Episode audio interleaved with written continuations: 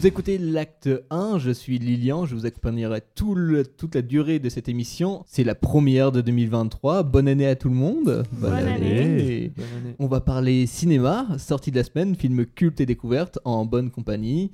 Salut Antoine, comment tu vas? Bah merci, ça va très bien. Et toi? Ça va nickel. Aujourd'hui, tu vas nous parler d'un film qui, qui va être Les Banshees d'Inishirin. ouais, qui a gagné, je crois, l'Oscar euh, du meilleur scénario, je crois. J'ai un doute. Ou alors il est Oscar. nominé. Oh, sûrement nominé, parce que les. Oscars n'ont pas nominé. encore lieu. Mais euh, oui, de Martin euh, McDonough.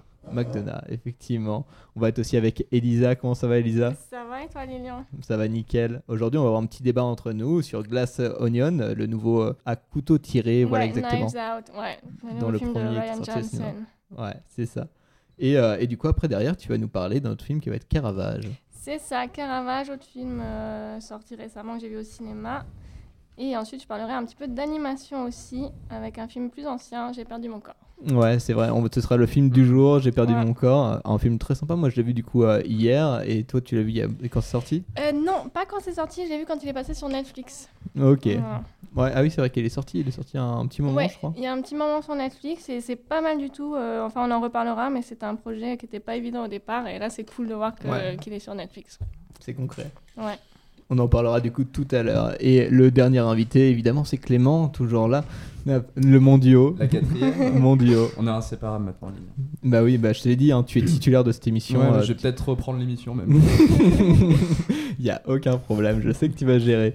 Et toi, tu, du coup, tu vas nous parler de Terrifier 2. Euh, Terrifier 2 de Daniel Leon. Ouais. Rien et à voir avec Sergio Leone. Tu fais bien de le dire, tu fais bien de le dire. Mais effectivement, tu nous en, tu nous- ah, tu nous en avais parlé durant la première émission dans les, quand tu as fait la chronique de X. C'est ça, ouais. C'est ça, la... Retour au film d'horreur, on va dire. Ouais, Voilà. Et pour ma part, du coup, euh, je parlerai de Avatar 2, Corsage, le parfum vert, et on finira du coup cette émission par White Noise, Noise le nouveau Noah Bobak. Bobak Bo- Bobak. Bobak. Ouais, ça fait beaucoup de films euh, pour cette Ouais. Ouais, ça fait beaucoup de films euh, effectivement pour cette année. Bah, on va commencer, on va faire une petite pause euh, musicale directement. On va s'écouter Sale soirée de Dan Levy X, l'ordre du périph pour euh, J'ai perdu mon corps de Jeremy Kaplan, et ensuite on s'écoutera la bande-annonce de Avatar 2 de James Cameron. A tout de suite.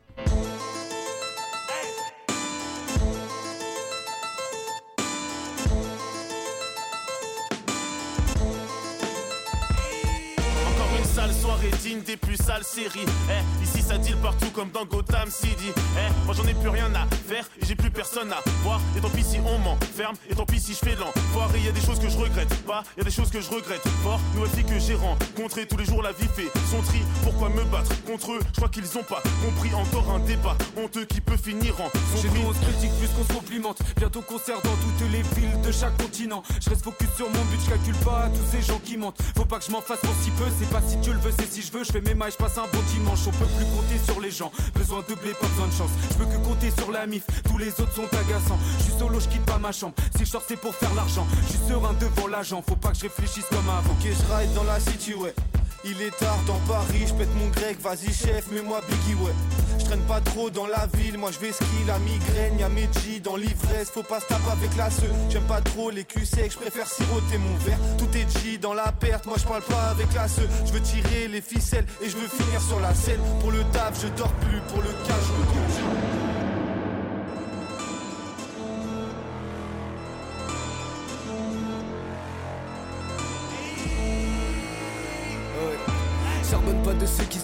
le cœur qui se méfie. Hey, je travaille dans la city vite baissé, j'écoute Curtis Mayfield. J'entre dans la pièce et je vise le lustre. Tu pourras pas me battre avec des skills de lutte dans l'ombre comme une éclipse de lune. Wow, gratte un texte en guise de lutte. Parfois je me sens comme un sourire triste avec des grilles de luxe.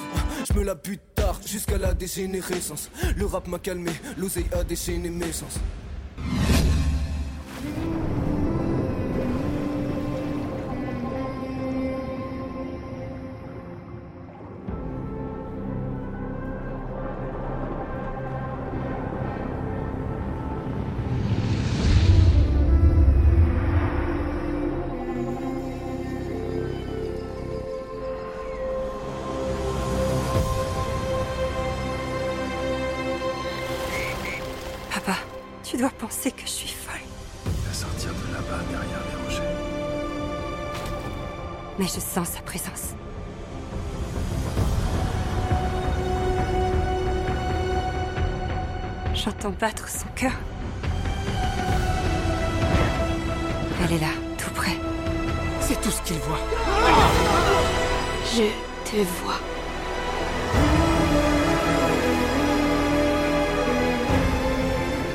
De l'eau relie toutes choses.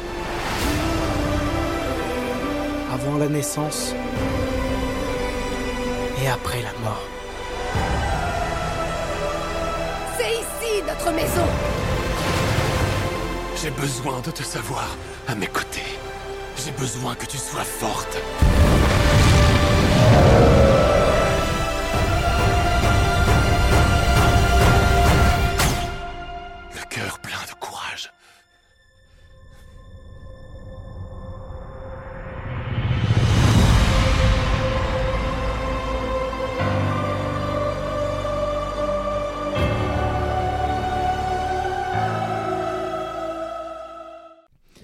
Est de retour. Je voulais parler du coup de Avatar 2, le nouveau James Cameron. Ça fait euh, 13 ans euh, qu'il est attendu euh, par les fans. Et encore une fois, des promesses euh, au niveau de, l'image, de l'animation euh, de ce film. On avait le premier qui était sur la 3D, sorti en 2009. Vous l'avez vécu comment un peu, euh, vous, Avatar, euh, quand c'est sorti le premier? En 2009, ben, je crois que j'étais allée le voir au cinéma hein, l'année où c'est sorti. Euh, et effectivement, c'était assez impressionnant de voir un film en, en 3D, etc. Mais après, j'avais pas adoré. Euh, j'avais pas tellement accroché, moi, à l'histoire. Je sais pas euh, le- si c'est le Ouais, cas pour beaucoup vous ou de pas. gens, ouais. euh, il y a du coup une idée euh, assez commune de- du scénario du, du premier, et on en parlera du coup pour le deuxième, assez simpliste de ce côté-là. Mais moi j'avais trouvé quand même que le- l'essentiel des personnages, il avait réussi à le trouver, et qu'il avait bien l'exploité malgré du coup le côté simpliste du film. Toi Clément, tu l'avais vu euh, au cinéma Euh, 2009 au cinéma, pareil, il me semble. Euh, moi, je l'avais pris comme un événement. Euh, un gros truc pour le cinéma. Ouais, ouais, pareil. c'est ça. Après, j'ai un peu cogité et puis j'ai un peu euh, revu mes, mes attentes à la baisse. Euh, mais pour moi, ça restait quand même un événement, un, tru- un truc très important. Pas tant au niveau de l'histoire ou des personnages, etc., qui qui a rien de nouveau. Mais Ouais. en, termes de technique, euh, euh, c'était euh, assez incroyable. Et de toute façon, tout le cinéma de James Cameron repose sur l'innovation technique, on va dire. quoi. Mhm. Donc voilà. Ouais. Et toi Antoine, pour ta Oui, part moi, c'est sensiblement la même chose que, que l'ami euh, Clément.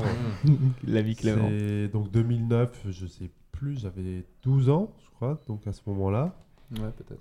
Ouais, ouais, j'avais 12 ans, donc c'est vrai que c'était un peu l'événement. On en parlait, on entendait beaucoup parler à la télévision. C'était le nouveau gros film qui allait, euh, avant même qu'il sorte, tout le monde savait qu'il allait tout exploser. Et évidemment, bah voilà, on est allé le voir au cinéma. Que j'avais, euh, oui, à ce moment-là, j'avais 12 ans, j'avais adoré, mais euh, je l'avais revu, je l'ai revu, euh, je l'avais vu après en version longue et j'avais bien aimé aussi. Et il y a une version longue Tard, Ouais, il y a une Ah, je version longue. pas du tout, tu vois. et j'ai revu la version courte une semaine avant de voir le 2. Et malheureusement, c'était la déception. Peut-être. Ah, patatras, patatras. Ouais, moi, je, bah, comme, euh, comme après tout le monde, je l'ai vu au cinéma avec la famille. Et euh, franchement, ouais, bête d'expérience. Bête d'expérience, franchement, le premier.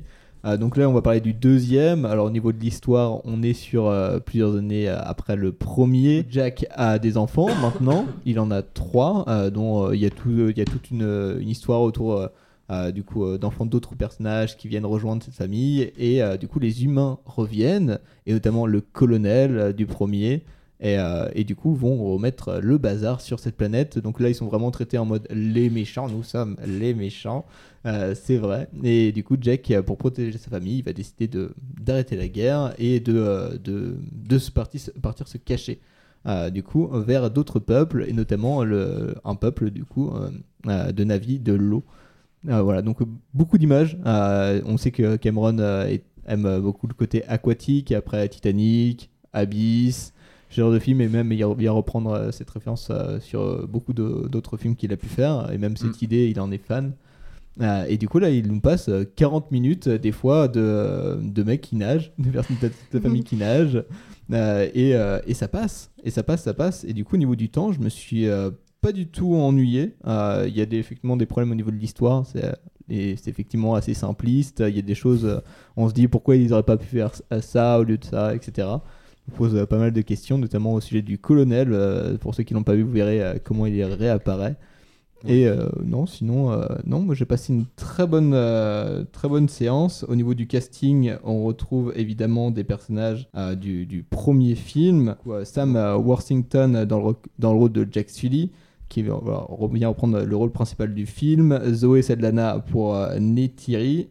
Et euh, Sigourney Weaver qui joue Kiri, donc euh, qui joue sa- super le- étrange, ouais, le- ça, je la fille de son personnage. Ouais. La fille de son personnage. Pourquoi pas Bah pourquoi pas, franchement. Et franchement, non, ça marche bien dans le film. Le, Bah, le personnage est top. L'animation, l'animation est, est folle. Le nombre de brevets qui, technologiques qu'ils ont dû faire pour le film, ça, ça donne vraiment quelque chose. Et les promesses, pour moi, ont été, euh, comment dire, totalement euh, faites, validées par le public, je pense, euh, clairement, et, et par moi. On a du coup euh, Stephen Lang qui joue le, euh, le colonel, Miles euh, Quaritch.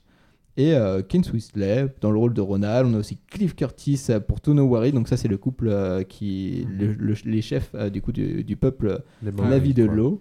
Et j'ai oublié, j'ai oublié le Oui, nom de les leur Maoris. peuple. C'est les Maoris. Les Maoris. Oui c'est ça. J'ai j'ai complètement oublié.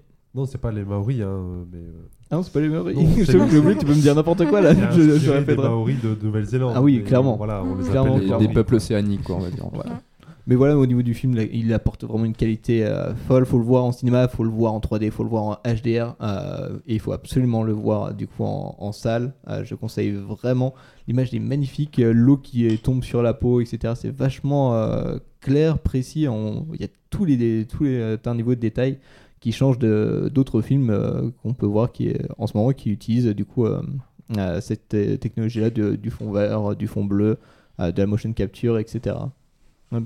Euh, je crois que je crois qu'il y a que toi Clément qui l'a vu. Qu'est-ce que t'en as Bah, pensé du moi film? Je l'ai vu puis, aussi. euh, ouais. Tu l'as vu? Ouais, bien. Ah, Et- Petit et paquet de personnes euh, aussi, vu que c'est un gros succès là tout de suite Je cinéma. sais pas, ils en sont là, Ouais. c'est 8 millions. un 10 truc comme millions, là. 10 ils ont millions. 10 ouais, ouais. millions en France. Ouais, euh, bah moi je te rejoins un peu sur Avatar, euh, sur ce film-là, dans les grandes lignes, euh, parce que euh, le, déjà le premier Avatar c'était une sorte d'objet exceptionnel du cinéma dans la technique en tout cas.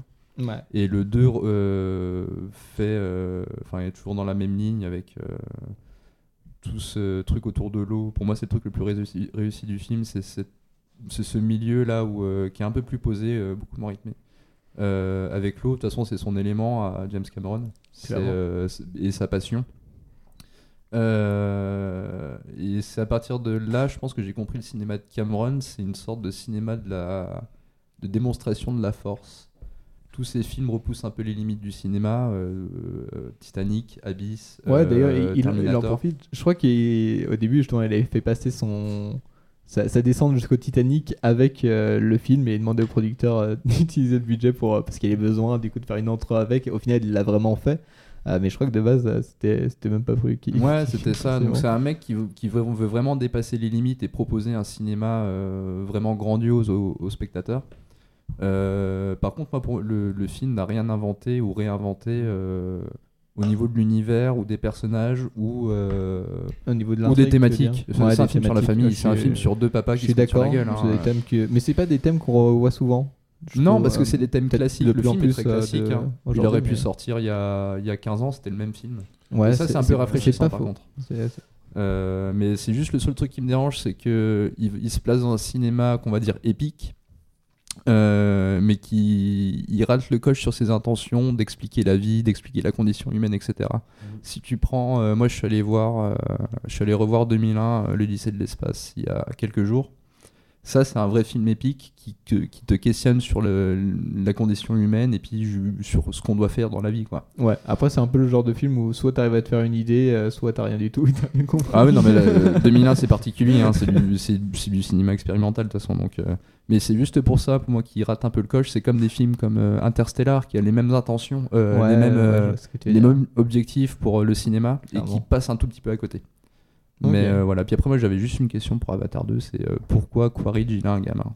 Oui, C'est oui, impossible. c'est vrai. le seul personnage qui- qui n'aurait jamais oui. de gamin dans la vie. Effectivement, du coup, on a, on a le fils du colonel qui est resté sur la planète parce qu'il ne peut pas emporter d'enfants. Enfin, il peut pas les. les Un euh, enfant à dreadlock. Ouais, les, les- c'est ça, il peut pas les, les congeler euh, pour le, pour le voyage. Et il était trop jeune. euh, Mais Ils peuvent le congeler après. Ouais, mais pas. non, mais du coup, ils ont décidé de le garder parce que ce qu'ils expliquent, c'est que ceux qui sont restés maintenant habitent là, vivent ici, etc. Ouais. Continuent leur recherche et vivent en, On y croit, avec les peuples. on n'y croit pas trop, pas trop à ça, mais Du euh, coup, effectivement, mais du coup, effectivement, c'est arrivé. Il y a beaucoup de choses qui débarquent en fait, et beaucoup de secrets. euh, il y a aussi- mais ça permet aussi des portes ouvertes euh, pour la suite, notamment j'imagine Évidemment. Kiri. Je trouve le personnage vachement intéressant. Il y a beaucoup de choses qui sont possibles euh, par rapport à son personnage. oui, il est intéressant, mais c'est encore une fois une sorte de proto-Jésus. euh. Ouais, ouais. Bah, c'est pas faux, mais est-ce que, est-ce que ça. Quand t'as vu et le je trouve qu'il est bien ouais. exploité dans le film, tu vois, et que du coup ça fonctionne. Et Oui, toi, Antoine, t'en as pensé quoi C'est à ton tour. merci, merci.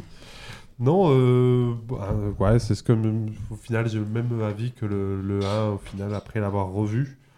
Euh, j'avais peut-être beaucoup plus d'attentes. C'est vrai qu'une fois que j'avais revu le 1, le gros défaut que je donnerais au 1 et que, bah, qui, est, qui est toujours présent dans le 2, c'est que je ne suis pas sur une autre planète. Quoi. Je suis sur Terre et moi. à part quand il est dans l'eau. Dans l'eau, tu ressens un peu le truc, mais le reste, ouais, je suis d'accord. Bah, pour moi, ouais, une fois de plus, je suis sur Terre. euh, Mm. Et là où je m'attendais à avoir vraiment un film de science-fiction où j'allais découvrir une planète, découvrir. euh, donc, on retrouve déjà dans le 1. Au final, dans le 1, on est dans la forêt amazonienne. On a des Indiens qui chevauchent des chevaux. Hmm. Et il y en a également qui chevauchent des, des gros oiseaux.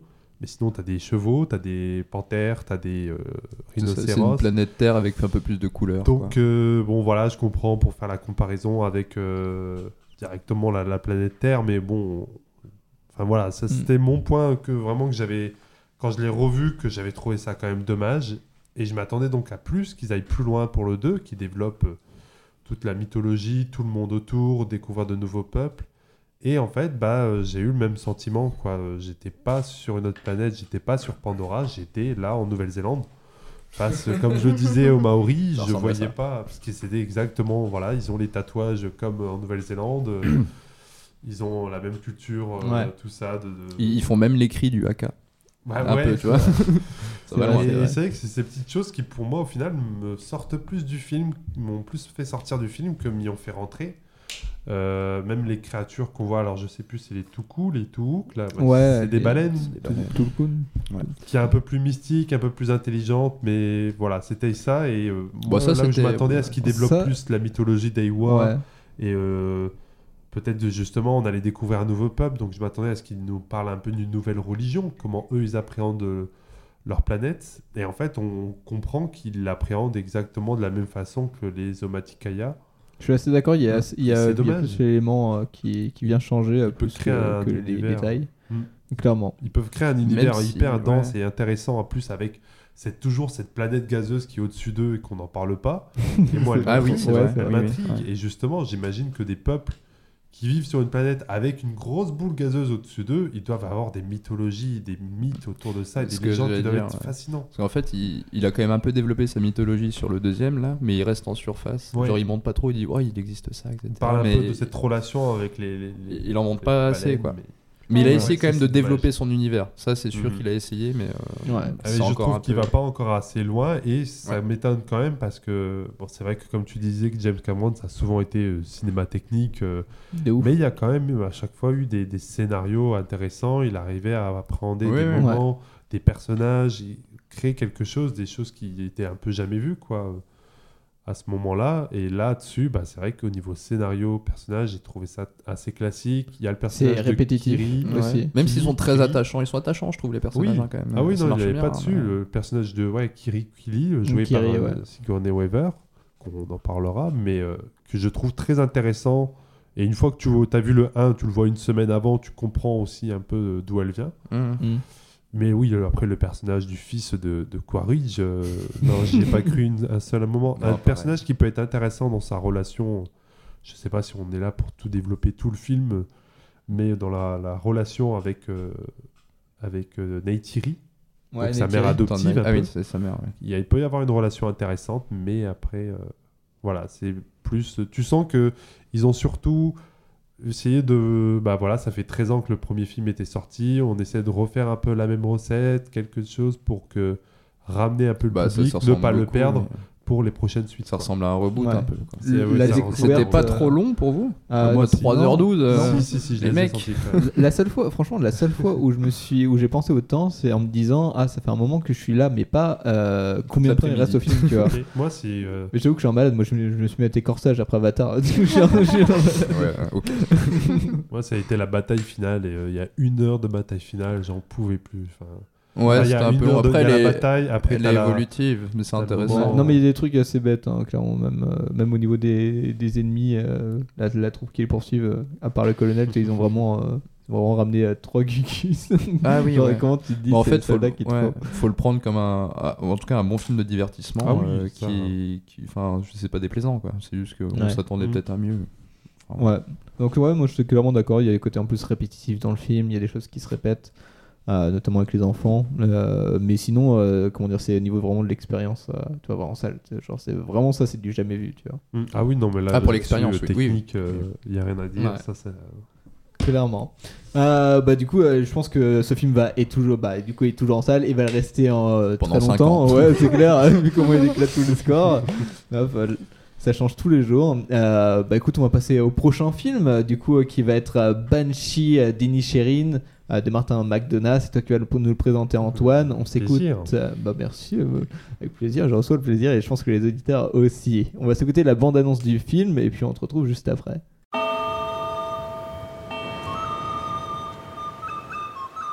Him Sonny Larry. Didn't you and he used to be the best of friends? We're still the best of friends. No, you're not. Who says we're not? Sit somewhere else.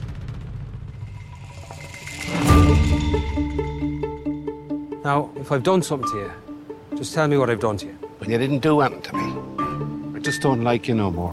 You didn't like me yesterday. Why does he not want to be friends with you no more?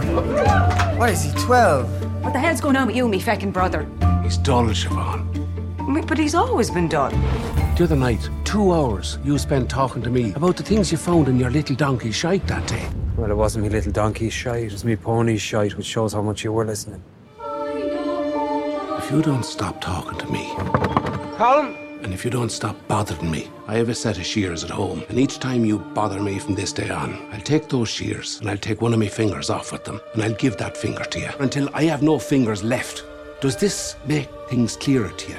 Not really, no. Starting from now. But shush like, Polly. You know, shush like. Yeah, I'd shush like.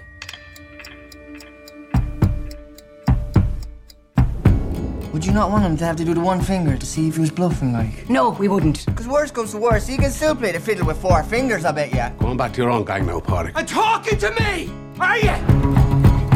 Why aren't you talking to Porrick no more? That wouldn't be a sin now, would it, Father? No, but it's not very nice either, is it? Do you know who we remember for how nice they was in the 17th century? Who? Absolutely no one. Yet we all remember the music of the time. Everyone to a man knows Mozart's name. I don't, there goes that theory.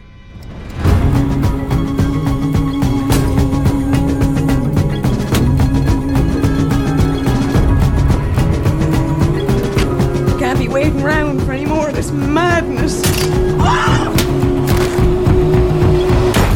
Let's just call it quits. We won't call it quits. We'll call it the start.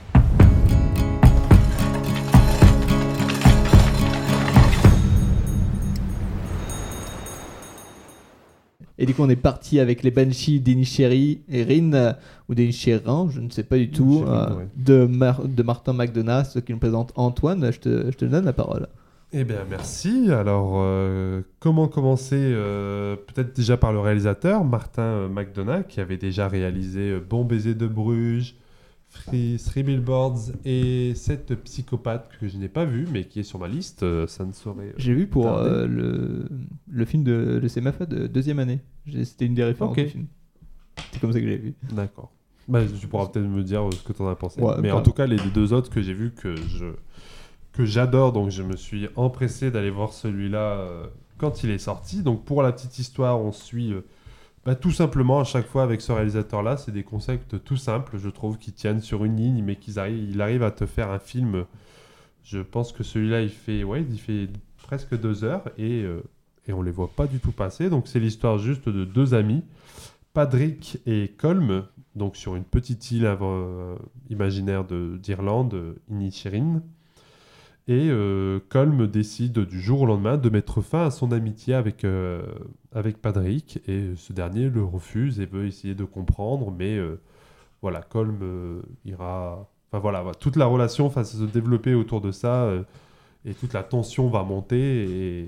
Et, voilà, donc ça c'est vraiment pour le petit résumé. Et si je peux dire ce que j'en ai pensé, bah, une fois de plus, sans surprise, j'ai adoré. J'ai passé un très très bon moment. Voilà, comme je le disais, les deux heures, on ne les voit pas du tout passer. Il y a la construction des personnages, euh, voilà, qui est juste dingue. L'arc narratif des personnages, elle est claire dès le début.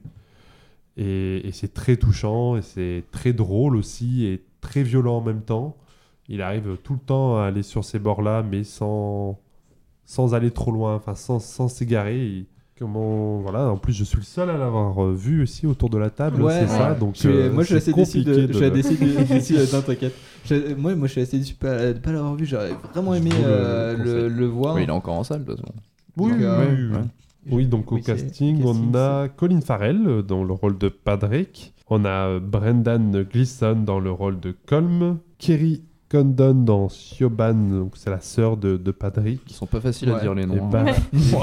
Barry Keoghan dans le rôle de Dominique Kearney, qui a aussi un personnage magnifique, qui interprète un peu le, le fou du village, mais euh, un petit fou Ouais, du vrai. village, mais qui est très touchant. Ah, mais c'est. C'est lui, l'acteur là, de Dunkerque, je- non, Oui, il me semble, joue, ouais. il Oui, joue tout le temps des zinzins, lui, non Ah. Oui, oui, J'ai voilà. l'impression. et- Ah oui, oui. Franch- franchement Et il le joue, mais magnifiquement Ah, bien. ouais, mais on a tous là envie d'avoir un fou du village euh, joué par. euh, Et ça s'inscrit dans quel genre, là, ce, ce film-là? J'arrive pas trop le. On est dans bah, comédie dramatique, Comédie dramatique. et euh, les Ton genre fameux mots préféré, qui veulent comédie dramatique. les fameux mots qui veulent tout dire et rien dire en même temps. Mais, euh, mais c'est ça, tu suis vraiment cette amitié, donc c'est assez drôle parce que tu suis cette amitié euh, bah, qui s'arrête du jour au lendemain. Donc euh, on voit la, la détresse du personnage de Padraig face à ça et qui ne sait pas euh, comment réagir quand son meilleur ami lui annonce qu'il veut plus être son ami. Et en même temps très dramatique parce que ça parle de solitude, on est sur une île perdu euh, d'I- d'Irlande, donc voilà. et c'est en même temps voilà un peu violent quand même. Enfin, c'est si pas tu violent. reprends, euh, euh, c'est Free pas Billboard, c'était mais- assez violent, j'ai trouvé. Oui, voilà, ça va être Il y a de la violence ça, dans, ouais. ce, dans ce style-là. euh. Il y a quelques. Non, je ne peux pas trop, trop spoiler, mais il y a un peu de sang de temps en temps, mais ça n'a rien bien. de choquant. C'est juste que. Ouais. Mais c'est logique dans la construction des personnages. et- Mhm. Mais à la fin, voilà. Il y a plusieurs moments qui sont très touchants et qui peuvent des fois même à- arriver à toucher. Arriver à une petite larme. Ça n'a pas été le cas, mais c'est des petits moments émouvants et voilà, un pur plaisir ce film. Non, Ok. franchement, j'ai vraiment envie de le voir. En plus, euh, je trouve ça intéressant qu'il ait repris du coup les deux acteurs principaux de Bon, Mm. bon Baiser de Bruges. Et j'ai l'impression que quand tu racontes un peu l'histoire, et euh, j'ai l'impression que c'est un peu, on retrouve un peu ces mêmes personnages là, parce qu'ils ont une amitié, enfin ils ont une relation euh, particulière euh, dans bon, Bon Baiser de Bruges. Et peut-être que là, ça me fait penser vraiment à, juste à un univers à côté, tu vois, où tu retrouves les deux et où il se passe ça. Euh, dans leur relation. Moi, je trouve ça amusant de la part du réalisateur. Je sais pas si euh, il reprenait un peu des, des mimiques que des j'ai beaucoup personnages. pensé, euh, j'ai beaucoup repensé, mais au final, les personnages sont quand même à chaque fois euh, très différents. Au final, je, des fois, j'avais plus le sentiment qu'il avait inversé. Enfin, dans Bon baiser de Bruges, le personnage de Colin Farrell, c'était le mec un peu plus violent, un peu plus sanguin, Ouais. un peu plus bené. Donc là, il rejoue quelqu'un d'un peu plus. Mais il n'est pas sanguin, au contraire, le mec il se dit voilà, je suis pas le mec le plus intéressant de l'île, mais en tout cas, je suis le plus gentil. Enfin, c'est vraiment. Et, euh, et par contre, le personnage de Colm, lui, c'est euh, voilà, c'est l'ami, mais euh, un peu plus, un peu plus méchant, enfin pas méchant, mais voilà, un peu plus sec, un peu plus. Donc ça reste différent, ça reste des personnages différents, ce que je veux dire. Mais des fois, c'est vrai qu'il y a cette complicité entre les deux, on peut pas s'empêcher de repenser à Bon de Bruges. Bah Et- ouais, en même temps. Bah oui, oui. Bah, moi, je- je- en fait, surtout que- parce que j'ai beaucoup aimé le film, du coup, ça, ça me, Mm. ouais, ça- je me posais des questions par rapport à celui-là. Mais ça reste voilà, des personnages complètement différents avec des thématiques différentes et des évolutions différentes. Donc euh, voilà, c'est pas non plus repompé non plus. Ouais. mais- Ok. Ok. De ce que j'ai lu, ça a l'air d'être. Enfin, j'ai lu des bonnes critiques, des, bonnes- des bons avis sur le film. Ouais, le film, euh, euh, franchement, a des bonnes critiques. hein. Un petit succès. ouais. Ouais, un petit succès. Bah, merci beaucoup à Je sais pas, au Antoine. niveau box-office. euh, Oh bah, on y va, bah écoute, je vais regarder tout à l'heure. Franchement, il y a moyen qu'il qu'il y soit, hein, clairement. Bah, merci beaucoup Antoine pour ta chronique. On va passer du coup au prochain film qui va être euh, Glass Onion de Ryan Johnson. C'est toi qui vas nous le présenter Elisa et après on va pouvoir en discuter. A tout de suite.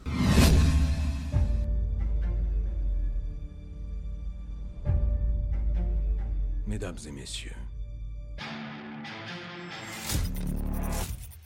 Voilà, on y est. Vous vous attendiez à un mystère.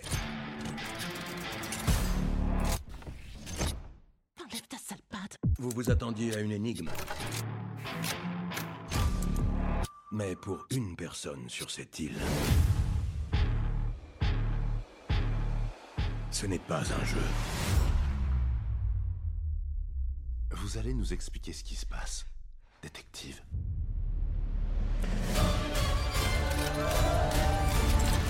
T'es sérieux, Duke? Ça va pas? Oui, sérieux. Ne quittez pas vos chambres. Vous êtes tous en danger. Bon alors, elle commence quand notre soirée meurtre? Et bah, c'en est fini pour la bande-annonce de Glass Onion. On te retrouve Elisa sur ce film. Je te laisse le présenter. Merci Lilian.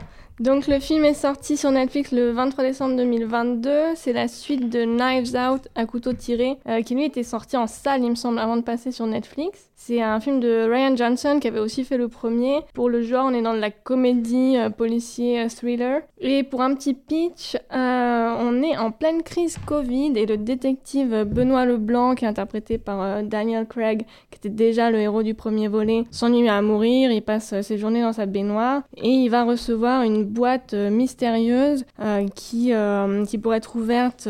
En fait, c'est une série d'intrigues qui, doivent être résolues. Ouais, c'est une sorte de casse-tête pour pouvoir ouvrir. Et une fois que vous avez ouvert, il y a une invitation euh, d'un certain euh, Miles Brown euh, pour aller en vacances dans sa villa qui est en Grèce. Et il promet une super, un super séjour et notamment de devoir résoudre le mystère de son meurtre. Alors il y a d'autres personnages qui ont reçu la fameuse boîte qui eux sont des proches de Miles Brown et le détective Leblanc va donc se retrouver sur l'île avec tout ce groupe d'amis à devoir euh, résoudre un faux assassinat de Miles Brown sauf que euh, toutes les personnes présentes sur l'île ont une bonne raison de lui en vouloir et de vouloir l'assassiner et évidemment bah, ça, ça dérape et il va se passer plein de choses et on passe dans du euh, thriller. Enfin thriller avec Ouais. toujours un peu de comédie. Clairement. Voilà. On, a un gros casting hein, sur ce film. hein, Gros casting Comme le dernier, en sur ce film, comme le dernier, comme le dernier des euh, acteurs américains euh, plutôt euh, plutôt aimés du public, on va dire, qui interprètent des personnages pas forcément sympathiques et euh, mais grosse critique hein, de, de l'Amérique, du système américain. On a euh, le mec qui est euh, fan d'armes à feu, on a la fille qui s'appelle Whiskey déjà et euh, qui est vraiment euh, Instagram euh, incarné. Euh, on a la, la politicienne, enfin on, on les a tous jusqu'à euh, Miles LeBron qui est interprété par euh, Edward Norton et qui Ah, lui il y a bah, c'est euh, ouais Ouais, ouais Norton. Voilà, c'est l'antagoniste, c'est un peu Elon Musk euh, Ouais, dans, le film, il y a- ouais. Il y a plein d'articles qui passent sur le fait qu'il comment dire, il représenterait Elon Musk dans, toutes ses dérives, etc. Bah, franchement, c'est à peine déguisé.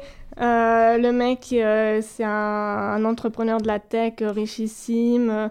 Euh, dès qu'il pense à un truc, euh, il le fait construire. euh, voilà, ça. D'ailleurs, les premières images du film, avant de découvrir le détective Leblanc, c'est c'est son sa boîte qui s'appelle Alpha en plus. Donc, bon, déjà, Ah ça pose un peu les, les bases. Et, et en gros, t'as ses employés qui se plaignent parce que le mec passe son temps à écrire sur des serviettes des idées à la con et il veut absolument que ça soit, que ça soit mis en place. Voilà, donc je- ça m'étonnerait pas que le patron de, de Twitter soit pas très content euh, de C'est ce clair. film. Ah, surtout qu'en fait, euh, d'ailleurs, il ne fonctionne que par fax pour euh, communiquer avec les gens. le mec Ça a l'air marrant, ça, comme film. de ce côté-là. C'est marrant. Franchement, là, c'est c'est une comédie qui marche bien. euh, L'intrigue est bien ficelée. Le, tout le réseau de personnages fonctionne bien ensemble. Il y a, il y a plein de moments du film qui sont très satisfaisants. Après, euh, moi j'ai été un peu déçue parce que j'avais vu le premier et c'est toujours difficile de faire un deuxième après un premier. Euh, le premier frappait très fort, c'était original, c'était ce Cluedo, euh, grandeur nature. Et puis, bien euh, sûr, ouais. euh, la, la meurtrière, euh, depuis le début, en fait. C'est ça qui était, Ouais. je trouve, beaucoup intér- très intéressant dans le Mm. premier. Ouais, ouais, c'est sûr. Alors que là, on retrouve un peu le même format. Alors, il y a des choses qui changent, mais c'était quand même un peu attendu. Et, et ouais, je me suis un peu rapidement lassée finalement de me dire, euh, bah, c'est euh, c'est un peu comme le premier, tout en étant différent, mais en fait, euh, j'ai vraiment envie de, voilà, de Ouais. passer du temps à revoir quelque chose d'un peu attendu. Ouais, pour ma part, euh, j'ai- genre j'ai passé un bon moment devant le film. Clairement, j'avais euh, j'avais des attentes parce que j'avais bien aimé le premier. Voilà, le côté suivre euh, la meurtrière. du coup. Et euh, il y avait toute une construction voilà autour de, de celui-ci où euh, euh, comment dire, ouais, ça avançait dans un sens qui, qui me plaisait, que je trouvais ça effectivement original. Dans le deuxième, il y a tout un côté de déconstruction en fait euh, de, de l'intrigue, de, de l'énigme. Euh, donc euh, ça m'a fait en fait tout bizarre de voir ce genre d'image, surtout que voilà on vient revenir dans le passé, parce qu'en fait tous les agissements qu'on voit pendant le film sont ceux de, des personnes sur lesquelles on enquête, mais la vérité se trouve chez les enquêteurs, et donc notamment Benoît Blanc, et mais aussi du coup un autre personnage, et on vient du coup déconstruire toute l'intrigue comme ça. Euh, ouais, ça m'a fait bizarre la première fois, surtout tout, je me disais, ah, on voit pas beaucoup euh, Daniel Craig dans le film. Et au final, j'ai j'ai revu le premier, et j'avais pas vu depuis, du coup, c'est sorti quand j'ai vu au cinéma, et, euh, et je me suis dit, bah en fait, si, hein, en fait, le deuxième et reprend quelque chose d'original.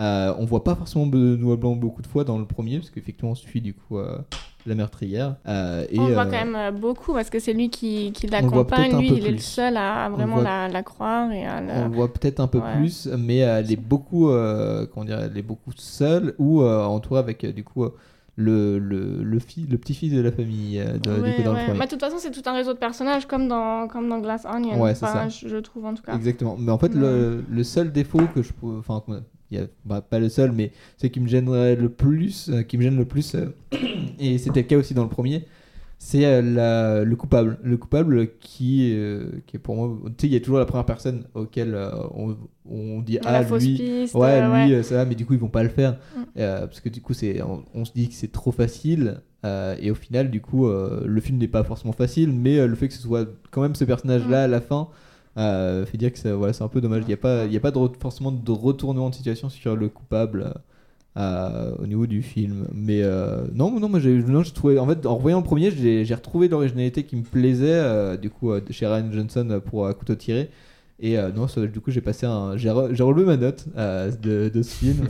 j'ai rajouté un petit point. Tu Ouais, vois. moi aussi, un moi. En, fait, j'ai rajouté un, petit- un petit point parce que les éléments qui me manquaient, je les ai retrouvés en voyant le premier. Voilà, c'est ça. Ok, ouais. Ouais, mais après, moi, je suis d'accord sur la fin, elle était pas très satisfaisante. Alors, euh, pas tellement euh, pour moi sur euh, qui est vraiment le coupable, tout ça, parce que pourquoi pas après tout.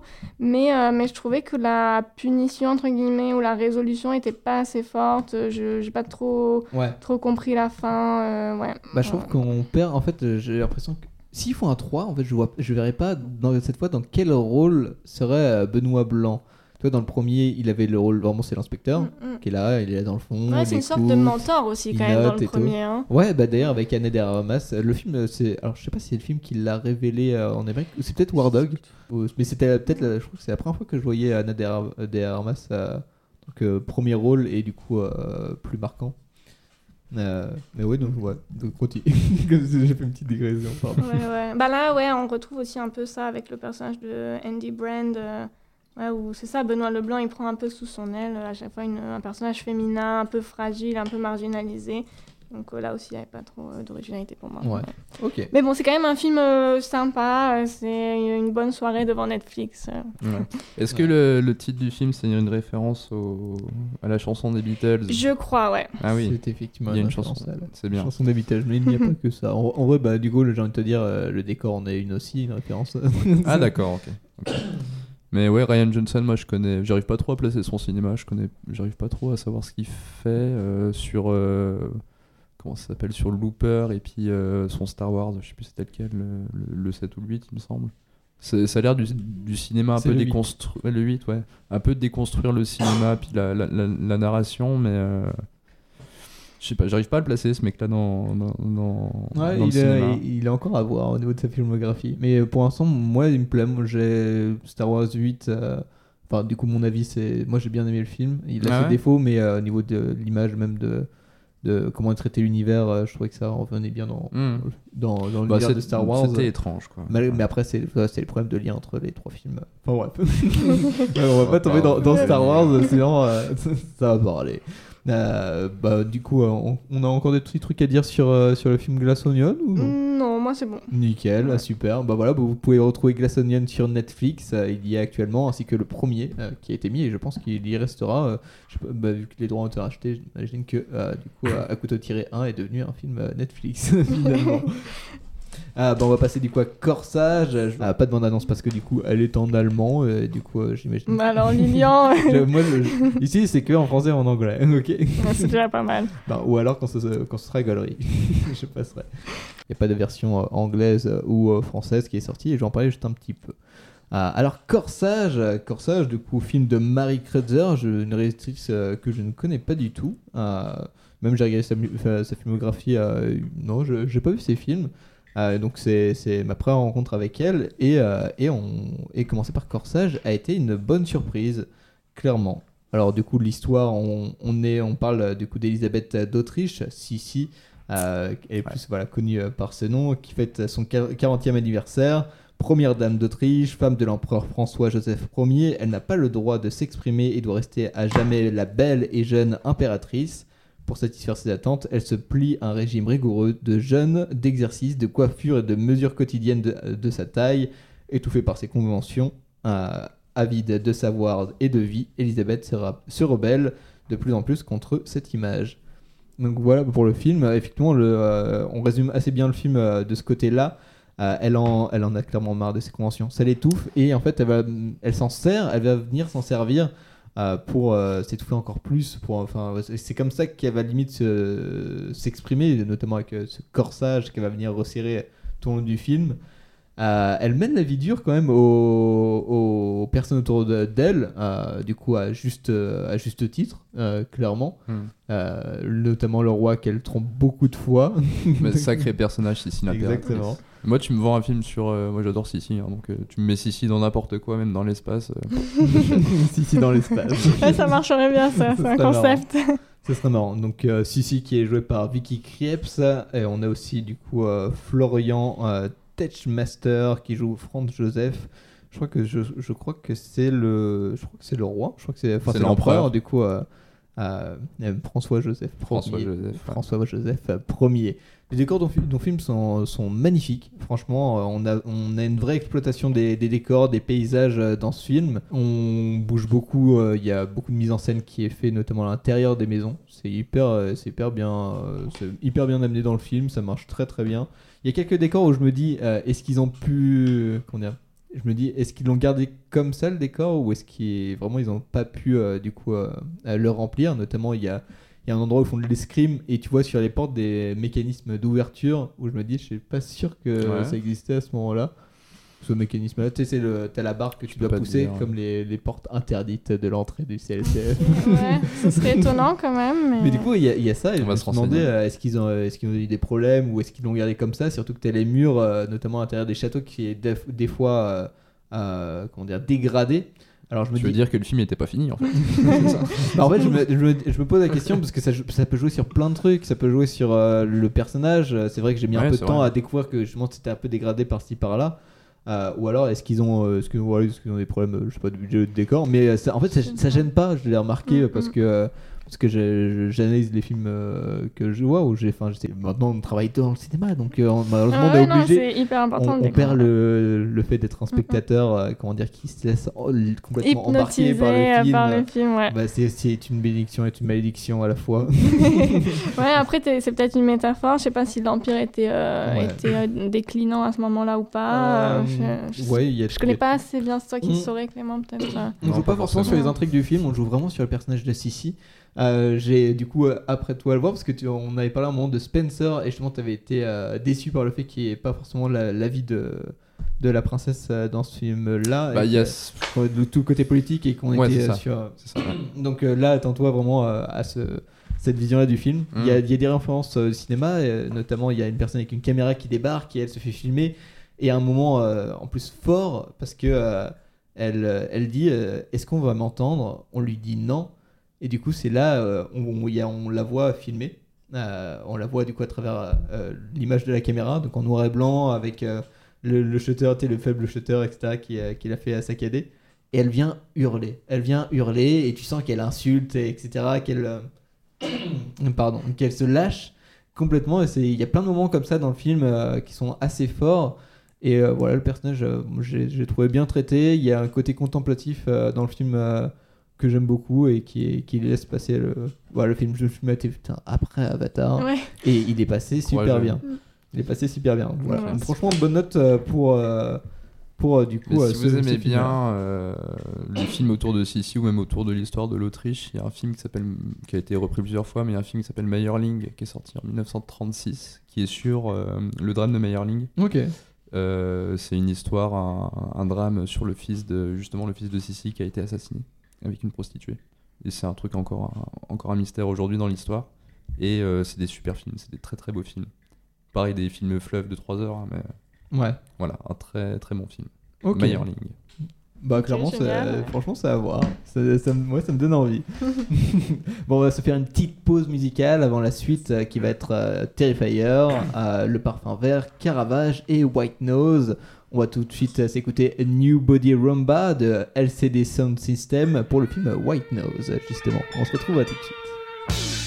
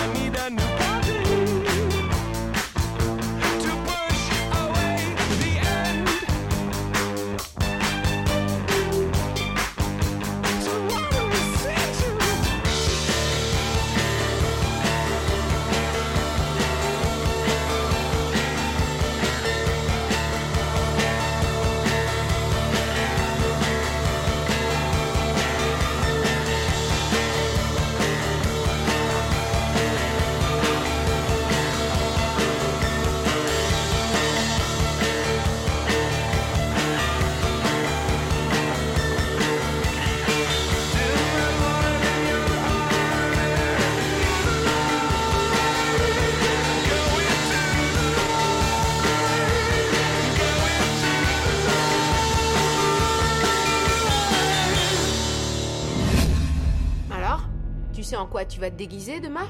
Il veut se déguiser en un type qui a existé et qui a tué 9 personnes l'année dernière. Ah non, c'est hors de question. C'est juste un déguisement. Tu crois que ce gars traîne toujours par là? Qu'est-ce qui t'arrive avec ce clown sérieux? Ça tourne à l'obsession. On n'a jamais retrouvé son corps. Et s'il décidait de revenir? Je m'en ferai pas pour ça. Attends une minute. Tout à l'heure, t'étais au magasin de déguisement. Monsieur, qu'est-ce que vous faites là? Mais j'ai rien fait Ton frère avait du sang partout. T'aurais dû voir l'état de son t-shirt quand il est arrivé ici. Je te dis que c'était lui, Ali. Avec ce point noir sur le bout du nez, ça peut être que lui. T'es un grand tordu, tu le sais. Moi, je le crois. Comment ça? Je suis sûr qu'il va se passer quelque chose ce soir. Je sais quand Jonathan dit des conneries. Il y avait quelque chose dans sa voix qui me dit qu'il y a quelque chose qui cloche. Allez, ce soir on s'amuse. On oublie les problèmes. En parlant de surprise, les enfants, on a un invité très spécial avec nous aujourd'hui. Tout droit venu de Mike County. Merci d'accueillir Art le clown.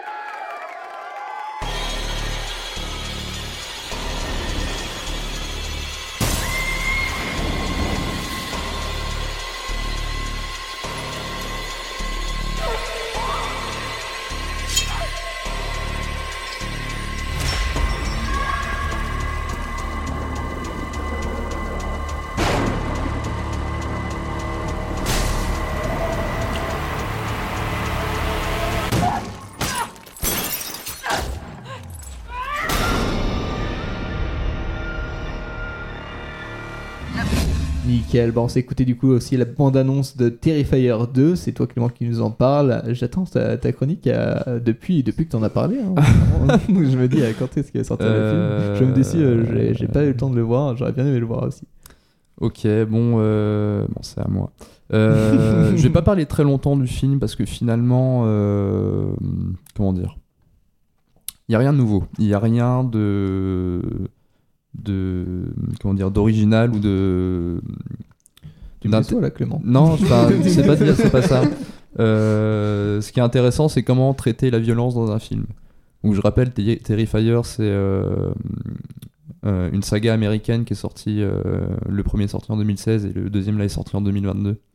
Et ils sont enfin sortis en France parce qu'ils avaient eu des problèmes de distribution, justement par rapport à la violence des films. Euh. ils ont eu beaucoup de mal à, à arriver en France. Là, ils sont enfin arrivés euh, euh, mi-décembre, euh, janvier là. Ouais, les deux en même temps, du coup. Et euh, bah, c'est justement ça, c'est justement des slashers ultra gore, ultra violents euh, et très très malsains. Euh, le problème, c'est que le premier euh, avait un, un- un très très bon rythme, euh, film d'une heure et demie euh, dans les standards Ouais. des films d'horreur. Le deuxième est, euh, est dure à peu près 2h, 2h20, 2h20 il me semble. Ok. Donc le rythme s'essouffle un peu et euh, il rebalance ça avec euh, justement encore plus de violence et encore plus de, de trash. Ce qui marche, hein, mais euh, ça c'est un petit problème qu'il y a dans les films en ce moment, ils sont très très longs je trouve. Ouais. Ouais, Ouais, c'est vrai que le temps, le temps se rallonge, mais euh, je sais pas. Ouais, pour moi, les, les meilleurs films, euh, du coup, euh, enfin, la plupart durent 2h30. Donc, euh, ouais, je trouve que le format, le, toi, le plus peut-être récent, enfin, le, le plus récent, c'est peut-être Ça 1h30, dépend, des, ça dépend des genres, mais là le, le- le film est hein, beaucoup trop long, tu peux enlever une demi-heure. Ouais. Euh, ça reste que le film est jouissif, jouissif par la violence. Il y a une scène, la scène centrale, c'est une scène d'exécution qui dure très très longtemps, qui est très très dure à voir. Oh. Euh, beaucoup d'hémoglobine, mais c'est vraiment en plus, euh, tu, tu ressens la douleur des personnages. Quoi. Ah ouais J'ai pas parlé de l'histoire, mais c'est très simple l'histoire. hein. C'est un clown tueur qui désingue des gens. Enfin, il y a rien Ouais. de plus à dire. C'est ça. C'est juste gratos dans la violence. Euh, et moi, ce que je trouve intéressant dans ces films-là, c'est que euh, justement l'extrême violence euh, peut amener, alors ça dépend des gens, hein, mais peut amener au rire. Ok, C'est-à-dire, ça peut être un ressort comique euh, dans l'absurde et puis dans le- Ah oui, la ouais, gratuité totale de ce qui se passe. Et c'est ça qui, euh, que je trouve intéressant dans ces films-là. Mais voulu euh, par, le, par le film, par le réel? Ah oui, c'est Ouais, totalement voulu parce que c'est totalement des hommages aux, aux films slasher, donc euh, Halloween, euh, les trucs comme Ouais. ça. Bah, justement, bah, toi, c'est ça que je te disais, euh, peut-être le cinéma d'horreur qui est. Comment dire Qui, est, qui, est, hum, qui rappelle des faiblesses, euh, du coup, euh, aujourd'hui. Peut-être que ça m'a vie justement ce genre d'horreur, le gore porn. ou, non, bah pour moi c'est hyper rafra- rafraîchissant justement. Ah ouais? Parce qu'on avait peut-être un peu perdu ça. C'est vraiment, si tu prends le film, tu vois dans les années 80, c'est pareil. Ouais. Donc euh, référence au cinéma bis et puis au, au cinéma slasher. Après, euh, je pense que le, le monstre du film, là, donc le clown, peut rentrer dans les euh, dans les stada- standards, dans les dans les monstres cultes du cinéma à Ah, côté de oui, Jason, etc. du monstre, ça- Le monstre va commence à être connu. Ça peut être pareil, ça peut être à côté d'Hellraiser facilement. Reste que c'est un cinéma d'exploitation qui est un peu de niche, donc ça passe sous sa casse, quoi. Ouais, ça passe Et quand je dis que, Ok. que, que la violence est présente, c'est vraiment euh, très très gore. Et c'est ça qui est très bien aussi parce que ça marche. euh, Enfin, c'est euh, à contre-courant justement avec Avatar. C'est que tout est fait sur le plateau, tous les effets sur- font- sont faits sur le plateau, le sang, les décors, les explosions de chair, etc. Et c'est très très bien fait. Et je trouve que c'est mieux d'avoir encore des effets comme ça sur le plateau qui sont très crédibles que de faire passer certaines émotions comme ça, par exemple la violence ou la peur, etc. par euh, de la CGI. Ouais, ok. Voilà. Ok. Bon, nickel pour Terrifier 2. On a. Après, il n'y a pas grand chose à dire. Enfin, ça reste On a- vraiment on a un de. cinéma d'horreur qui se fatigue là en ce moment euh, entre X et Terrifier 2. Je sais pas, mais en vrai, là, ça fait deux fois que je parle de cinéma d'horreur, mais je Ouais. regarde pas tant que ça en plus. je pense que je ferai le prochain, hein, du coup. mais qui s'essouffle, je sais pas. Mais moi, je trouve que c'est rafraîchissant d'avoir un peu de violence là-dedans, un peu de. Ouais. De, un peu vintage là, un peu euh, les trucs un peu les Faut que ça fauchés. fuse, faut que ça euh, gicle. oui, les trucs un peu fauchés là. Enfin, faut savoir que le, le premier film, le premier Terrifier, il a coûté 35 000 balles. hein. Ça, ça vaut rien, c'est des Ouais. toutes petites productions. hein. Ouais, et qui peuvent, euh, qui peuvent gagner beaucoup derrière. Oui, ça marche après. Euh, bah franchement, je pense qu'on va rester sur les mauvais avis puisqu'on va s'écouter tout de suite la bande-annonce du. C'est pas un mauvais avis, c'était très bien, en vrai. Moi, j'ai bien aimé. Mais en tout cas, le prochain va, va l'être malheureusement. Donc pour la bande-annonce du Parfum Vert de Nicolas Par Parisi qu'on va écouter tout de suite. Que vous a dit Vladimir Mstislaevitch sur scène avant de mourir? Il m'a dit qu'on l'avait assassiné. Il a dit aussi le parfum vert. Le Parfum Vert est une organisation criminelle. Ils ont un complice dans votre troupe. Mstislaevitch a dû démasquer l'agent. Et c'est pour ça qu'il a été éliminé.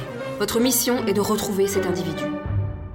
Ils sont complètement débiles ou quoi, ces espions français? Pour vous, le risque n'est pas nul. Il faut que je m'accroupisse là parce que j'ai un malaise vagal ou un truc comme ça. Là. Au vu des événements, il semble probable que le Parfum Vert cherche à vous assassiner. Ça, c'est pas mal, ça. Nous assurons votre protection. Je, je suis vraiment dans la super merde là. Mais vous êtes un énorme angoissé, en fait, hein, j'adore.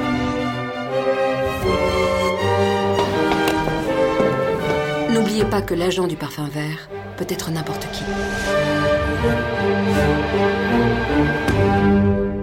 Alors, le parfum vert de Nicolas Parisier, qui est sorti en salle, euh, je crois, il y a deux semaines. Euh, je l'ai vu avec, euh, j'ai vu avec ma maman euh, à Paris quand elle était venue pour, pour les fêtes. On l'a vu ensemble. Et ben, on a été tous les deux euh, déçus. Elle, un peu plus que moi, clairement. Euh, on est sur, euh, du coup, un, un- c'est une sorte de, c'est un, c'est un thriller français. C'est un, un thriller français. euh, où- qui vient prendre beaucoup de, de détails, notamment de, de la BD, de l'ambiance euh, qu'on peut retrouver dans, euh, je sais pas, il y a Black Cat. Moi, ça me fait penser à Corto Maltese. Ouais, il y, y hein il y a un peu ce côté-là euh, qui est joué. Euh, c'est une comédie, euh, ouais, un thriller comique, je vais te dire. Il y a quelques vannes, mais c'est pas, pas le point fort clairement du film. On va retrouver au casting du coup Sandrine Kiberlin qui va jouer le rôle de Claire, qui fait des BD et qui va aider du coup le personnage principal joué par Vincent Lacoste, Martin. Et bah je, je peux dire que dans ce film ça joue mal. Ah. Malheureusement ça joue mal. Dommage d'avoir deux comédiens comme ouais. ça, mal Il y, a dirigés. des- il y a aussi des trucs, évidemment, il n'y a, Mm. a pas que ça, il y a aussi des choses euh, auxquelles on ne croit pas. Euh, donc on a, on a le personnage de Martin qui est, euh, qui est un acteur de théâtre euh, de la comédie française. Il y a un meurtre qui est fait du coup en, en représentation. Là, les acteurs meurent et ses derniers mots sont le parfum vert. Lui par la suite est enlevé et emmené dans une grande maison loin de la ville où du coup on va lui demander euh, de, servir justement, enfin d'aider euh, cette compagnie qui est le parfum vert, qui a l'air de s'occuper un peu de tous les problèmes euh, de ce qu'ils disent de la planète ou pour que les gens ouvrent les yeux sur un, monde meilleur. Malheureusement, on n'a pas le temps de- d'en savoir un peu plus sur cette organisation puisqu'on tombe direct sur un objet qu'ils veulent récupérer et nos héros, du coup Martin et Claire, qui sont embarqués par la police française pour, ou en tout cas un service spécifique euh, pour, euh, pour s'occuper de ça et les empêcher de récupérer cet objet lors d'une représentation dans un autre pays. Euh, voilà, il y a des choses auxquelles on ne croit pas, notamment ils ont une amourette dans le film, donc on, on a une amourette entre Vincent Lacoste et Sandrine. Mm. On y croit mo- moyen, je t'avoue que ça arrive un peu comme ça. et surtout, je me dis, ce film en fait a des ouvertures, euh, notamment par l'objet qui est, est caché à la fin du film, euh, par les personnages qui ne révèlent pas forcément beaucoup, beaucoup de choses sur eux. Il y a un moment où du coup euh, Claire va, va parler de son passé, mais euh, pendant que Vincent fait des pattes, tu vois, donc là on a, on a un peu une mise en scène. euh, autant la mise en scène, j'ai trouvé, elle Vincent est assez droite au début, tu vois, assez droite, et après elle vient se perdre entre de l'organique euh, ou enfin juste dans dans d'autres moods. Ah, donc on, voilà, on perd un peu la mise en scène et on dirait qu'il y a des plans qui sont très réfléchis et d'autres il a dit ah euh, comme ça ça marche mais euh, ça, du coup Mais- ça, ça marche mais ça marche entre deux plans qui, qui, sont- qui Ça se pas, passe euh, quand? J'ai eu du mal à le C'est- ça se passe de définir. nos, tours, de nos jours. Ah d'accord, parce qu'en voyant Balance, j'ai eu du Mais mal. pendant à le- l'esthétique fait très euh, années, euh, je sais pas, 60, Ouais. 70. euh. Bah, un- et en fait, c'est pas, c'est peut-être l'ambiance euh, BD. Ouais. Euh, Ah, notamment, ouais. il y a beaucoup de références au BD euh, dans, dans le film, euh, notamment le magasin dans lequel on retrouve euh, Claire pour la première fois, euh, qui va suivre le personnage un peu parce qu'elle elle en a marre de, de rester assise à signer des autographes, euh, alors qu'il n'y a personne. Euh, mais du coup, elle va le suivre comme ça. c'est un peu ouais, je me fais chier, je te suis. Alors que le mec, il, il est, il est drogué à ce moment-là, il est fatigué, il vient se faire enlever, il revient dans la ville à Paris, il est, il est- on le recherche parce que du coup, il y a un acteur qui a été assassiné qu'on le retrouve pas lui. Donc il devient coupable. Euh, voilà, et ils vont partir du coup en Belgique. Euh, voilà, il y a un petit voy- il y a des petits voyages qui se font euh, pendant le film. Euh, ouais, non, voilà, voilà moi un peu mon avis. Ça, joue mal, c'est dommage. Il y a, en bon point, il y a un véritable amour de l'art, euh, puisque euh, le sujet, euh, enfin, dire, tous- les arts sont utilisés pour l'ambiance du film. On a l'image évidemment, on a aussi la musique, on a euh, le la peinture avec euh, notamment les BD. euh, euh, dans la maison, on va retrouver des cadres avec euh, des, des BD, euh, une certaine BD notamment.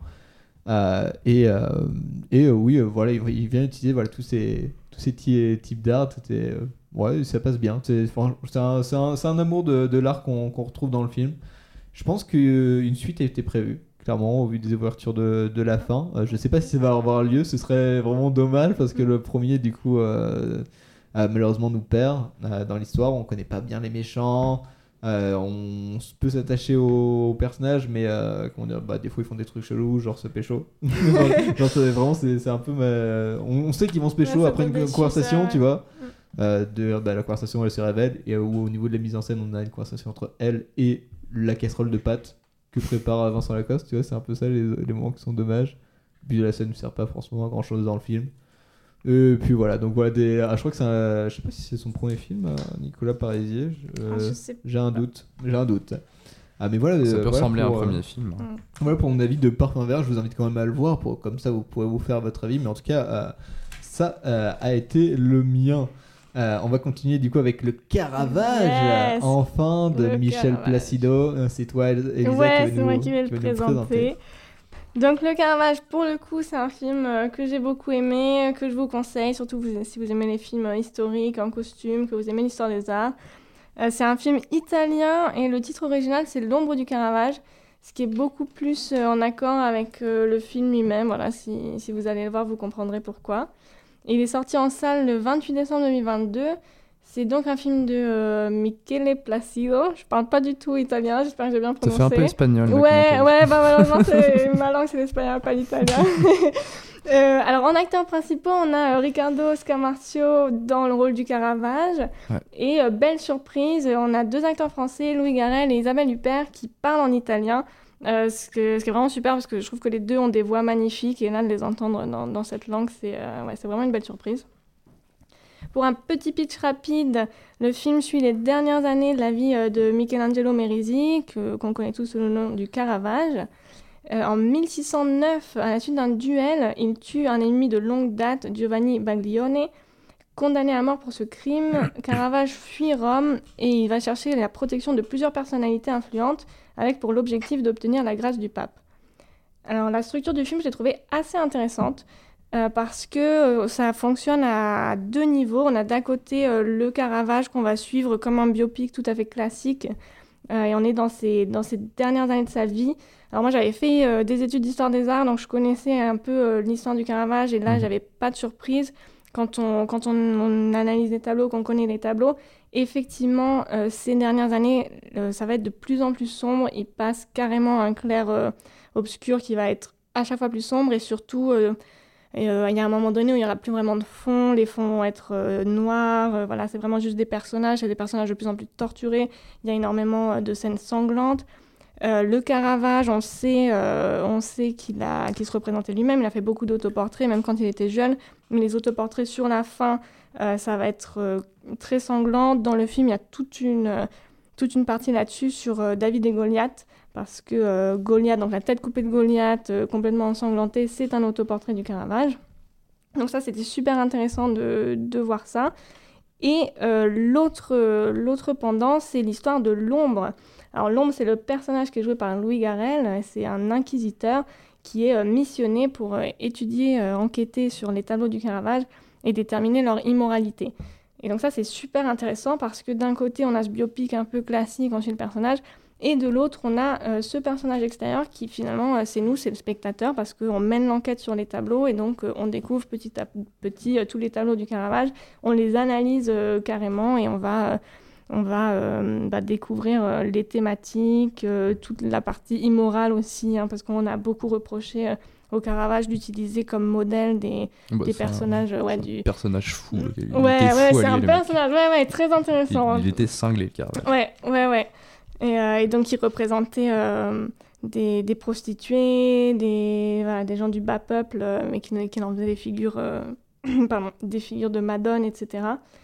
Euh, ouais, et, et le film est très beau euh, pour ceux qui aiment les tableaux du Caravage ou pour ceux qui veulent découvrir beaucoup de plans, évidemment, rendre hommage, euh, hommage euh, à ces tableaux, euh, toute l'ambiance. L'ambiance est très bien recréée.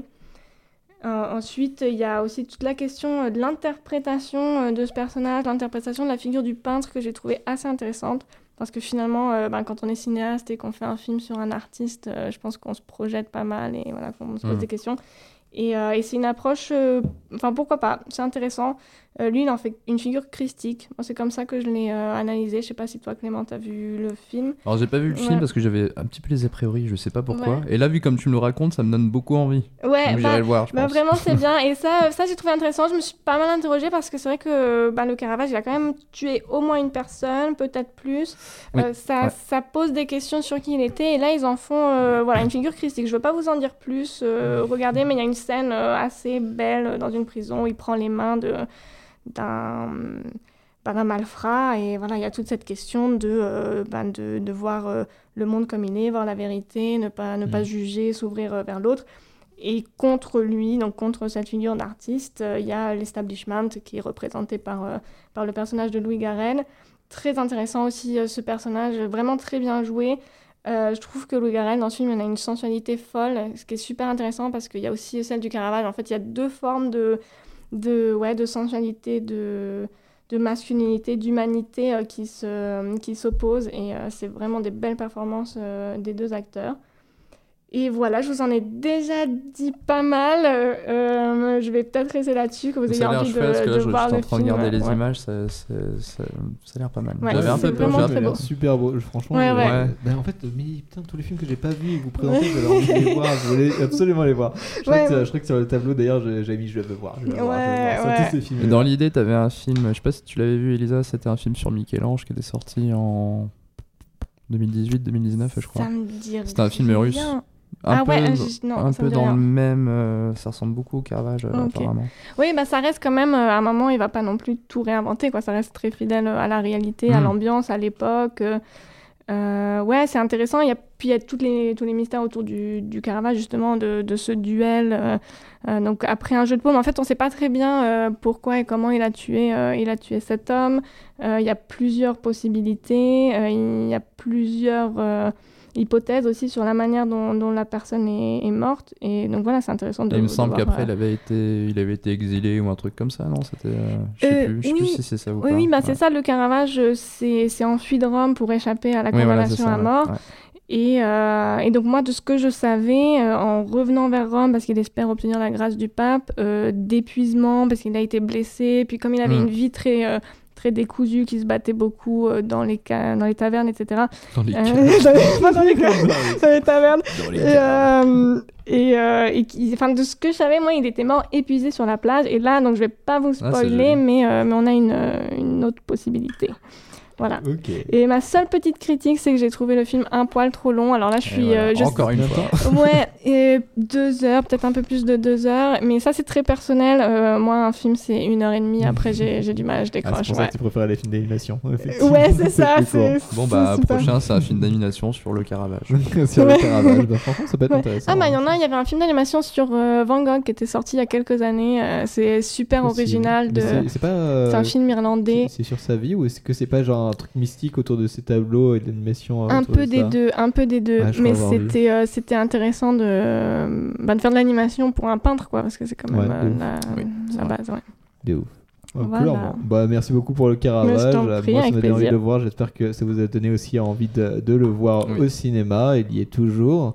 Euh, on va passer au dernier film de, de, de, de cette semaine, euh, qui, enfin du coup qui a été euh, du dernier mois dans cette émission. Euh, c'est White Noise qui est sorti sur Netflix, euh, réalisé par Noah Bobak, Bombach, euh, et on va s'écouter l'abondance tout de suite.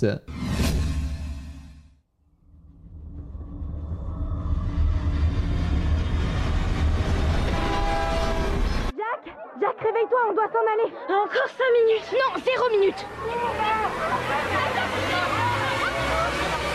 Ok, envoyé.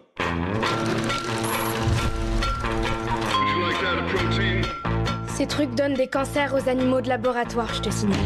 Soit les chewing-gums, soit les cigarettes. Qui sont tous ces enfants? Ce sont les vôtres? Je les ai eus avec épouse numéro 1 et 3. Et elle, c'est Denise. Wilder est à nous deux. Chacun, on est le quatrième de l'autre. La vie est belle, Jack. J'espère qu'elle durera toujours.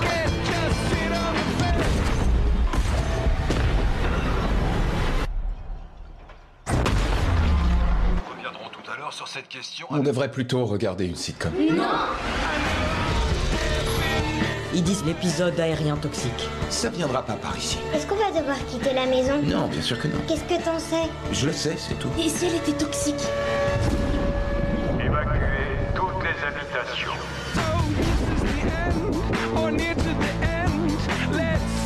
Il y avait une problématique.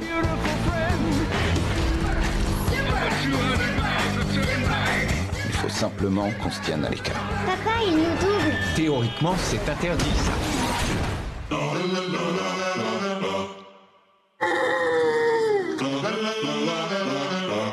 Est-ce que les moutons ont des cils? Demande à ton père. On dérive de côté. Papa, est-ce que les moutons ont des cils? Il y a personne qui veut s'intéresser un petit peu à ce qui se passe là J'aimerais pouvoir faire quelque chose. J'aimerais tant pouvoir juguler le problème. Il y a deux sortes de gens au monde. Les tueurs et les moureurs. La majorité d'entre nous sommes des moureurs.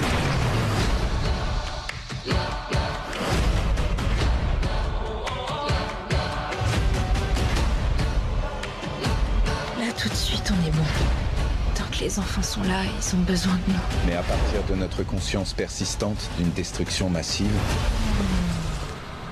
nous réinventons sans cesse l'espoir. Eh ben, on se retrouve du coup pour euh, White Nose qui est sorti sur Netflix. On a le réalisateur Noah Boba- Baumbach euh, qui est. J'arrive putain, j'aurais j'aurais toujours du mal avec son nom de famille. hein. C'est clair net qui nous avait sorti du coup Marriage Story aussi sur Netflix et euh, d'autres films sympathiques euh, avant. Je, moi j'ai vu que euh, Marriage Story pour l'instant de, de Il ce fait réalisateur. euh, Frances A. Ah, possible. Celui qui avait ça, ouais. C'était très très bien, c'était super. Et, euh, et du coup, il est accompagné du coup de sa compagne dans ce film qui est cette fois-ci joue. Donc on a Greta Gerwig qui nous est sorti euh, Lady Bird, je crois. Moi j'avais beaucoup aimé Mm. Lady Bird qui Ouais. était sorti en, euh, pratiquement en même temps que Call Me By Your Name. Euh, du coup, ça faisait un bon duo de, de films un peu dans, dans cette euh, vague euh, cinématographique, je trouve. qu'ils ont des ressemblances, notamment je trouve, au traitement des personnages. Ouais, je suis d'accord. chacun ont leur, euh, évidemment leur vision des choses, leur mise en scène propre, leur côté artistique. Mais euh, c'est des films, ouais, je trouve, euh, je trouvais qu'ils Ouais, c'est des films qui se euh, ressemblent. c'est des films indés, quoi. Ça des- Moi j'appelle ça des films indés. Ouais, c'est vrai que c'est bah, des films indés américains, clairement. Ouais, ouais. Clairement, clairement. On peut retrouver du coup au, au casting de ce film Adam Driver et du coup Greta Gerwig. On peut aussi retrouver Don Sheld et, et, euh, je vais citer aussi Rafe Cassidy qui, est- qui joue du coup la fille du coup d'Adam Driver et Greta, Greta Gerwig et qui est, super dans le film. Je la trouve euh, vraiment top, elle joue, elle joue super bien. Euh, au niveau de l'histoire, dès qu'on a un film à la fois drôle et terrifiant, flamboyant et absurde, banal et apocalyptique, White Nose brosse le portrait d'une famille américaine d'aujourd'hui, tandis que, parents et enfants tentent de gérer tant bien que mal les conflits du quotidien. Ils explorent aussi les mystères universels de l'amour et de la mort et se demandent comment faire pour être heureux dans ce monde instable. Le film, clairement, quand j'ai lancé, j'ai l'impression dès le début euh, d'être mis dans un confort euh, pas possible. Le film, c'est. euh, j'ai l'impression d'a- d'avoir vu E.T., rencontre, rencontre du troisième type, et, et quand Harry rencontre Sally, tu vois. Il y, a aussi, il y a aussi des films de, 40, de Tarantino, tu vois, tu retrouves un peu de Pulp Fiction à la fin. Il y a beaucoup de, de références euh, dans ce film-là. Mais au niveau du design, c'est voilà, vraiment E.T., rencontre du troisième type. Vraiment, ils l'ont entouré avec une pellicule et ils ont marqué euh, l'image à un tel point. Et au niveau du, du décor et des costumes, clairement, euh, euh, gros big up euh, à ces équipes-là, clairement, parce que ça, ils ont géré de ouf. Et je me suis retrouvé devant, les films de mon enfance euh, à adorer euh, ce que je vois et retrouver euh, le, même genre de, famille américaine qui est présenté dans, les films du coup du, nouvel Hollywood ou dans les années voilà, qui ont suivi derrière, donc euh, 70 et, et 80. Euh, au niveau de l'histoire, on s'y perd malheureusement. Le film est tiré d'un livre et je crois que ouais, il a il a peut-être euh, voulu exploiter trop de choses. Je me suis posé des questions parce que du coup, euh, au niveau des sujets qui, qui se sont suivis, on a, euh, on a des menaces euh, nauséabondes, j'ai envie de te dire, un nuage. On a le côté familial, euh, du coup, puis même des sujets jusqu'à la fin. Il y a un côté, il y a un, tout un rapport avec la mort, avec eux, leur couple. En fait, les premiers mots qui, sont, qui se disent au, niveau du, au début du film, c'est j'aimerais mourir à la première. Euh, ou euh, j'aimerais que et l'autre évidemment j'aimerais mourir le, le premier. Mhm. Euh, Ambiance, bah, parce qu'en fait euh, ils pensent ne pas pouvoir le supporter euh, si l'autre meurt avant euh, avant eux-mêmes. Euh, donc voilà ça ça, de ce côté c'est très très bien. On a un début qui est super. Franchement c'est après que ça vient un peu se perdre au niveau des sujets et des histoires. Ah ouais peut-être que voilà il a voulu trop en mettre euh, dans, dans ce qui est écrit euh, dans l'histoire du, du livre tout simplement et du coup l'adaptation euh, marche moins bien du coup au cinéma Euh, on a quand même des acteurs qui jouent super bien le film euh, est drôle euh, malgré tout il a des il pointe des sujets intéressants notamment au niveau du couple de leur, de leur amour Ouais. leur C'est un peu sa thématique, je pense, pour l'instant Ouais. en ce moment. Ouais, mais là, il arrive à le voir encore d'un autre point de vue que les Mhm. films précédents qu'il a pu faire. Et du coup, ça, ça marche bien. Ça marche très très bien. Et voilà, la famille marche très bien. J'ai déjà dit. euh, etc. Voilà, je me suis vraiment senti comme dans un cocon avec ce film-là. Euh, j'étais dans mon lit, j'étais bien. Bah, je te comprends parce que moi quand j'ai vu Frances A c'était pareil. C'est une sorte de confort et puis de. Ouais. Tu coupes tout autour et puis tu, tu te laisses emporter par le film et tu te sens bien. Ouais. C'est comme les films de Nanny Moretti, tu te sens bien. Ouais, c'est ça. Et puis vraiment, les personnages sont intéressants. Euh, là, le oui. est intéressant. Les enfants sont intéressants. Euh, même les, les personnages secondaires qui ont une euh, symbolique euh, dans le film, euh, notamment du coup euh, avec euh, le personnage euh, de Don, l'acteur. Enfin, du coup, l'acteur c'est Don, euh, Don Cheadle, je crois que c'est qui, qui joue, euh, qui joue au- War Machine dans les films Marvel. Je pense que les gens du coup euh, vont, le revoir, vont avoir leur tête euh, plus comme Je ça. connaissais pas son nom. en vrai. Euh, voilà, donc euh, il y a toute une partie symbolique au niveau des discours, au niveau des personnages même, parce que le film euh, est assez théâtral, déjà les chapitrés. Et ouais, ouais, voilà, au niveau des histoires, il se passe beaucoup d'histoires, chaque chapitre, un élément différent euh, apparaît et le précédent souvent disparaît. Notamment, il y a, il y a ce nuage de, bon, qui commence à, faire peur à tout le monde, qui, est- peut apporter des maladies, où tout, tu vois toute la ville fuir, etc. Et tu t'as une séquence du coup à la, à la guerre des mondes. Clairement, ils partent euh, c'est- du coup sur la route qui sont bloqués. Dans la etc. campagne. Etc. Et, et ils vont se réfugier dans, dans des, dans des camps euh, du coup, qui sont faits euh, pour les gens qui leur disent de, de rester à l'intérieur. Et du coup, dans la guerre des mondes, t'as les machines du coup qui sont là euh, pour euh, choper tous les humains. Euh, et, euh, et là, euh, c'est euh, c'est ce nuage. C'est ce nuage là. Donc tu revois vraiment Spielberg là-dedans. Ah C'est ouais, vraiment, tu, euh, non, là, c'est- du coup, c'est pas Spielberg, la guerre des. la C'est guerre- qui pas Spielberg J'ai un doute. Tu veux que ce soit Avec qui Tom Cruise. J'ai un doute, putain, je crois que oui. Mais je pensais du coup euh, plus Rencontre regarde. type, Ouais, je Time type de. Spielberg qu'on retrouve aussi Ouais. dans le film. Et du coup, plus à la fin, on est sur les films de, 40 de Tarantino, je trouve. Au niveau de la lumière, au niveau du cadre, euh, etc. Même si euh, bah, on n'est pas dans une Tarantino pure, mais je sais pas, il y a une ambiance dans, dans chaque chapitre du film euh, qui me à, voilà, d'autres euh, d'autres mouvements et d'autres. C'est bien. Spielberg, Ouais, hein. c'est bien Ah, Spielberg. c'est bien Spielberg. Ça aurait pu être Cameron. Euh, T'as failli faire une Bertie. euh. Donc voilà pour White Nose, je vous invite quand même à le voir. Euh, le film euh, est cool, on passe un bon moment de- de- devant et je crois qu'il dure euh, 2h20. Euh, J'enlèverai peut-être bah, du coup un, un quart d'heure, un bon quart d'heure quand même. Mais, On va réduire à 1h30, mais ouais. mais rien, que- rien que pour l'ambiance que ça a mis, euh, que ça que ça m'a mis, si vous avez adoré ces films-là de, de cette année-ci, euh, clairement, vous allez vous retrouver dans un cocon avec ce film-jeu, j'en suis sûr. Euh, on en a terminé avec euh, les films de ce dernier mois qu'on n'avait pas pu faire euh, pendant les, vacances de Noël. On va s'écouter une petite musique, petite pause musicale. Easy, Sky Ferreira pour le film Baby Driver. Et après, on enchaîne avec le film du jour qui ne sera autre que J'ai perdu mon corps de Jérémy Keplin. A tout de suite.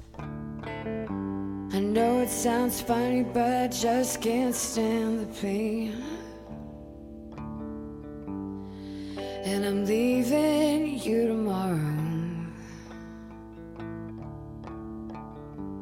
Seems to me, girl, you know I've done all I can.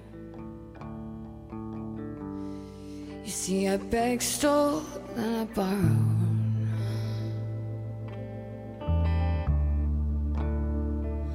That's why I'm easy. you like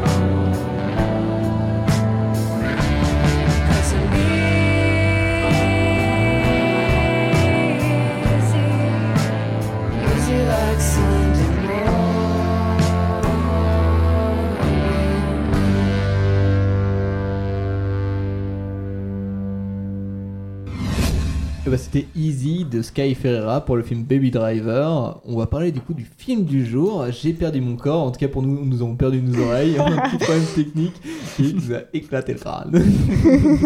bon, moi ça va pas trop mal, donc je vais pouvoir parler du film. Exactement. C'est un film d'animation français en 2D euh, qui est sorti le 6 novembre 2019 et euh, qui est maintenant sur Netflix. Le film a eu euh, deux prix à Annecy, un prix à Cannes. C'est un film de Jérémy Clapin sur un scénario de Clapin et Guillaume Laurent euh, une adaptation de Happy Hand qui est un livre de Guillaume Laurent. Alors pour info, euh, j'ai trouvé le scénario sur Lecteur Anonyme. Voilà, pour euh, ceux d'entre vous qui sont intéressés pour lire des scénarios, c'est un assez bon site. on les trouve gratuitement, donc c'est assez cool. Et pour les voix, c'est des voix de Hakim Farid, Victoire Dubois et Patrick Dassoum Sao. Ouais, je connais, je connais pas du tout ces acteurs. Je crois Je que c'est des l'ai- acteurs de ouais. voix off. euh, Ouais. Je crois, du coup, de, comme euh, comédien de doublage. Ouais, comédien de Faut en doublage. parler, c'est des vrais comédiens. Ouais, Non, ouais. mais c'est c'est très important. Moi, j'avais une question pour toi, Mm. Elisa. C'était euh, comment tu as vu le film? En fait, c'est c'est un peu les, des questions que je pose à chaque fois euh, pour les, les films du jour. Comment euh, vous avez vu le film? Euh, Qu'est-ce que vous en avez pensé, évidemment? Euh, Mais euh, voilà, surtout euh, l'ambiance euh, que tu as vu euh, avant. Alors, je l'ai vu euh, parce que je l'ai vu passer sur Netflix. J'avais, j'étais complètement euh, passée à côté de la sortie en salle. Et euh, ça m'a intrigué ce titre. Euh, J'ai perdu mon corps. C'est quand même, euh, ouais, c'est un titre intrigant. Euh, alors, je vous cache pas que cinéma d'animation, quand j'ai lancé le film, je pensais que c'était un film pour enfants. Euh, la première Non. scène est assez violente. donc, Il y a- plusieurs scènes qui sont plusieurs scènes qui sont assez violentes, mais sur ouais, ce- cette scène d'ouverture, euh, voilà, j'ai tout de suite, euh, je suis tout de suite redescendue. euh, voilà, ça a été un petit choc, mais mais pas déçue du tout parce que le film est magnifique et ça fait du bien aussi de voir des films d'animation Ouais, pour adultes. Euh, voilà, et j'ai enfin j'ai vraiment aimé. Si j'en parle aujourd'hui, c'est parce que c'est un petit coup de cœur. Ouais, bah pour moi aussi, franchement, c'est un, coup de cœur. Il y a quelque chose, il y a quelques petits, petits défauts que je trouve à, à l'histoire.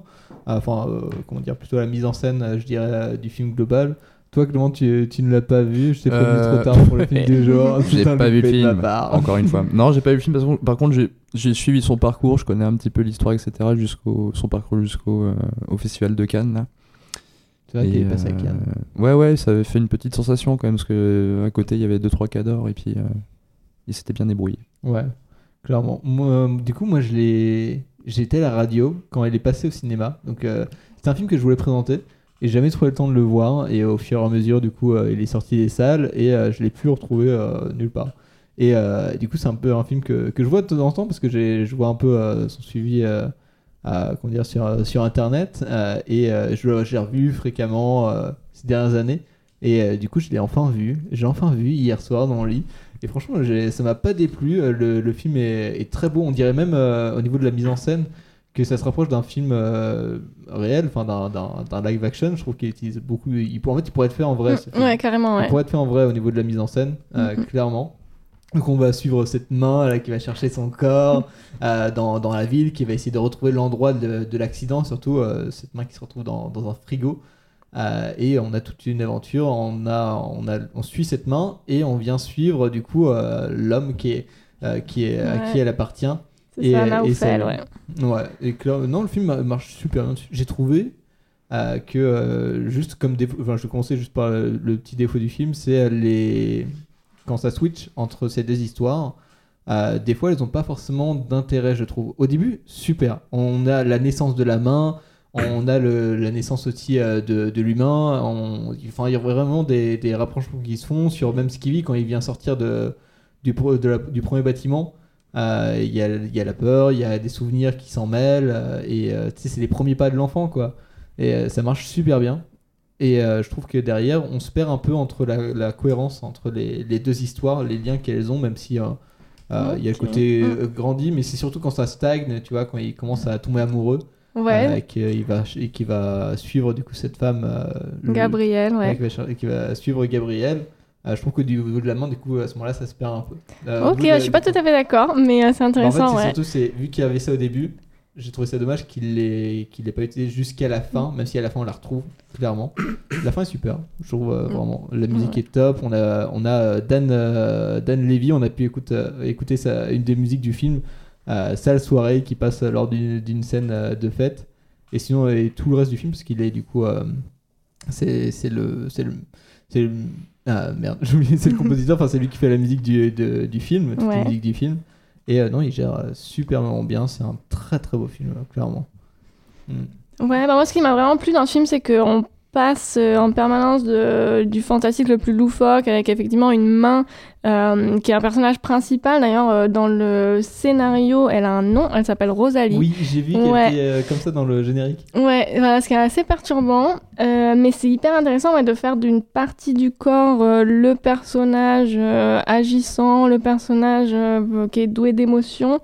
Euh, et qui a aussi un objectif parce que la main est effectivement à la recherche de son propriétaire alors que le Naoufel qui est, euh, qui est le propriétaire de la main a pas forcément d'objectif si défini que ça. Il se laisse un peu porter. Alors après il va plus ou moins tomber amoureux de Gabriel donc ça va lui donner des, des, euh, une motivation quoi. Mais euh, mais voilà c'était intéressant ce, ce côté hyper fantastique. Et puis la banalité la plus totale parce que c'est aussi une histoire ben, très lambda finalement. Un mec très lambda euh, il a rien de plus que que nous mais mais il va euh, il va avoir euh, une amourette il a il a envie de s'en sortir quand même dans la vie et donc il y a une sorte de poésie euh, d'une manière de sublimer le quotidien qui est incroyable. Ouais, Ouais, mais euh, et c'est pour ça que je suis pas tout à fait d'accord avec toi sur ce que tu disais par rapport à la main. et ouais, et ouais. Parce que on a l'évolution de Naoufel effectivement un moment qui prend plus, enfin pas mal d'importance, mais la main elle, elle reste quand même super importante et pour moi c'est bah, la main elle représente euh, toute la nostalgie, tout ce que tu dois accepter de perdre aussi pour euh, Oui. avancer dans la vie parce que Et je trouve vraiment que par rapport à ça, c'est Mm. là, c'est à la fin que tu découvres vraiment le personnage de Mm. Naofel par Mm. rapport à, ce- à cette idée. Ouais, clairement. voilà, c'est ça. Et puis elle représente aussi, ben, en fait, euh, quelque chose qu'on sous-estime, enfin je trouve, hein, parce qu'il y a plein de scènes euh, de la main, alors qu'elle soit attachée au corps de Naoufel ou pas, et donc il y a tout le côté euh, tactile, qu'est-ce qu'on touche, qu'est-ce que ça veut dire, qui on touche? Par exemple, une des scènes euh, qui m'a le plus émue, c'est quand euh, la main se retrouve dans un appartement, enfin elle, elle va, elle traverse Paris à la recherche de Naoufel, donc elle est... Elle est confrontée à plein d'obstacles et à un moment elle est. euh. Ouais, ouais, ouais, c'est complètement délirant. À un moment, elle est dans un appartement où il y a une femme, je sais pas s'il y a un homme ou pas, mais en tout cas, il y a une femme et il y a son bébé. Et, euh, et la femme dort et le bébé se met à pleurer, euh, il est très triste et c'est la main qui entre dans le berceau pour prendre la main du bébé et le calmer et le faire dormir. Ce qui est un peu perturbant mais ce qui est aussi incroyablement beau et euh, j'ai trouvé cette scène hyper émouvante. Quoi. Et donc, euh, Ouais. donc il y a ce côté-là, s'interroger, ouais en fait ben, c'est pas si banal que ça de se dire on peut toucher les autres, on peut toucher des objets, on peut faire des choses avec les mains et ça peut... c'est quelque chose qu'on peut perdre à tout moment et voilà donc c'est Ouais. ça de vraiment sublimer le quotidien le sens de la vie ouais ça m'a pas mal Ouais, euh, touché euh, la main vit, vit des aventures assez extraordinaires. Euh, Elle vit un peu toutes les émotions. Le personnage aussi. Voilà, je trouve vraiment que l'idée profonde du personnage principal est naît dans la fin. Enfin, vraiment apparaît quand, quand la main retrouve son corps euh, et vient résoudre euh, le problème. En fait, on est sur, euh, on est peut-être sur, sur au final, le, le film c'est le rêve d'un homme, le rêve d'un jeune homme euh, qui, vient se régler à la fin, enfin en tout cas euh, accepter la perte de quelque chose euh, et aussi vaincre ses peurs parce qu'il y a vraiment un- une scène de fin où il vient tenter le tout pour le tout et, et c'est un, un peu- ce qu'il disait dans, une scène juste avant que pour moi c'est ma scène préférée du, du film c'est quand, quand ils sont assis au bord du toit et qui lui parle d'une action irréfléchie et comment dire je sais- plus le deuxième mot mais juste euh, qui est une, une action qui n'a pas de sens. Et euh, et quand on la passe et qu'on l'a réussi. Euh, on a on a dit, on a débloqué quelque chose. On est on est plus heureux. C'est un chemin qu'on n'aurait pas pris de base mais euh, on est heureux quand on l'a pris. Mm. et donc euh, évidemment ça c'était la phrase pour, pour Ouais, embrasser c'est une très belle scène, ouais. Ça, évidemment à ce moment-là c'est ça l'action euh, irréfléchie euh, euh, du- Ouais, et puis le fait qu'il saute de- aussi, hein, parce qu'à un moment il saute euh, Ouais, bah, dans les. enfin, sur l'immeuble d'en face, ouais, ouais, ouais. Et euh, non, mais c'est ça qui est hyper intéressant parce que ce, ce Naoufel, c'est un personnage qui est malchanceux. Euh, il perd ses parents euh, très jeunes, il se retrouve, euh, parce qu'il est marocain, et, et après la mort de ses parents, il se retrouve à vivre à Paris chez un oncle ou quelque chose comme ça. Et euh, il entraîne les malchances, euh, voilà, il a. Il n'arrive pas à s'en sortir et quand il s'en sort, c'est pas si extraordinaire de- que ça non plus. Il fait des petits boulots. Euh, mais, mais ouais, il y a cette envie de vivre et c'est un peu. Enfin, moi, je l'ai Ouais, vu même de comme. euh, survivre, hein. de survivre et. euh, avec un pigeon euh, ah mais ouais. oui, oui, oui, parce que la main aussi, euh, la ouais, c'est ça, la main elle est hyper vulnérable, c'est, elle est toute petite euh, dans Paris, euh, donc il y a des rats, il y a des pigeons, il y a des voitures, euh, donc ouais, c'est euh, de jamais rien lâcher quoi, et c'est, euh, c'est assez beau. Ouais, D'ailleurs, il y a une scène euh, où justement la main vient même tenter le- pour le tout en sautant d'un toit avec un parapluie. Oui. Ah, c'est très poétique, cette ouais, il y a scène, une vraie, une vraie, euh, sensation, euh, même au niveau du film, euh, du toucher de la main, Mm. des, des- même des différents sens. Euh, je trouve qu'elle est bien sur l'ouverture. On va la perdre par la suite, mais ça c'est logique. C'était vraiment pour, pour l'ouverture, instaurer ça pour qu'on y croit jusqu'à la fin. Et qu'on ressente cette main. D'ailleurs, pour son nom, Rosalie, parce que de base, je crois que c'est tiré d'un livre. Ouais, c'est ça le livre qui a été adapté par le scénariste, Il y même avait une voix qui scénariste. était prévue ouais. au début. Ok. Et du coup, euh, Ah, ça donne plus de sens au euh, personnage ouais, de, de Rosalie. Mais euh, ça donnait moins de rythme et moins l'idée qu'il avait sur les séquences de flashback. Et le réalisateur, du coup, a décidé de changer. Mm. Franchement, très bon film d'animation français. On, je pense qu'on n'en voit pas beaucoup des comme ça. Euh, et j'aime- j'aimerais que, franchement, et j'espère que ça va continuer par la suite. Mm. Euh, oh, je pense que- l'animation ça marche de plus en plus. C'est juste bon, pour rebondir Ouais. euh, avant de passer la parole à Clément. Euh, bah, pour redire un peu ce qu'on disait tout à l'heure. Que euh, Non, pas du tout. C'est juste pour finir sur, euh, sur Mais la note. bien, euh, euh, que j'avais lu une interview du, euh, du producteur et, euh, et en gros, quand il a quand il s'est intéressé au projet, tout le monde autour de lui lui a dit que c'était euh, impossible, qu'il fallait laisser tomber. Et finalement, le film euh, ben, a été récompensé deux fois à Annecy, il est allé à Cannes, euh, maintenant il est sur Netflix. Donc, euh, donc ça fait plaisir de voir des films d'animation française euh, récompensés comme ça. Ouais, non, mais clairement. Et bah, je vous, on invite tout le monde à le voir. Euh, au niveau des films d'animation en France, on pense quoi, Clément? Euh, Euh, Justement, j'allais parler de ça un tout petit peu en aparté. C'est justement pour louer euh, l'animation en France. Parce qu'on a un vivier créatif qui est hors norme Mm, depuis ouais. des années. Euh, si tu fais un récap, Le Roi et l'Oiseau de Paul Grimaud, quand même, avec, euh, euh, avec des, des dialogues de Jacques Prévert. Enfin, c'est pas n'importe qui qui Mm. veut prendre de Jacques Prévert, c'est comme un, un grand, un grand poète. Ensuite, il y avait eu La planète sauvage de Roland Topor, qui est une coprode. C'était franco-tchèque, il me semble. Enfin voilà, ils ont fait plein de trucs, et même en passant par la BD, t'avais la- les BD de Mobius, etc. Euh, les animations d'Astérix qui étaient très très très bien faites pour l'époque, il me semble. Et puis après, euh, à partir des années 90, t'as quand même Michel Oslo qui a un petit peu révolutionné, révolutionné le truc. Ouais, qui continue d'ailleurs. hein, Et qui continue, euh, ouais. Donc en France, on a quand même beaucoup de bons animateurs français euh, au niveau de- du dessin animé ou en tout cas du film animé. Et même au niveau de Disney, il y a beaucoup d'animateurs de Disney qui sont français. Donc, Ah oui, bah oui, on, a, on a un vrai talent en France, je pense, pour faire de l'animation. Ouais, ouais, une vraie audace aussi, hein, euh, avec des Ouais. studios comme Blue Spirit euh, qui expérimentent à chaque fois euh, les nouvelles. euh, dès qu'il y a quelque chose de nouveau qui, qui est possible à faire, ben, ils, se, ils se lancent là-dessus. Il y a Méthode Animation qui est quand même un studio français qui est le premier studio d'Europe. Donc, Mm. euh, ouais, on est, on est très fort en animation et j'espère que ça va durer. Depuis longtemps, quoi. Il y a peut-être eu un trou Mm. dans les années 80 un petit peu, mais on a toujours été très bon là-dessus. Puis avec un univers qui est un peu, qui sort un peu des, des, des canons de- des Américains, quoi. Où euh, c'était euh, dans les années 70, 80, euh, même 60. euh, si on regarde la planète sauvage, c'était un truc de fou. quoi. Donc euh, voilà, on est très fort. Ouais, on est très fiers. on est très fiers, on est très fort. Très fier de ce film français, franco-français.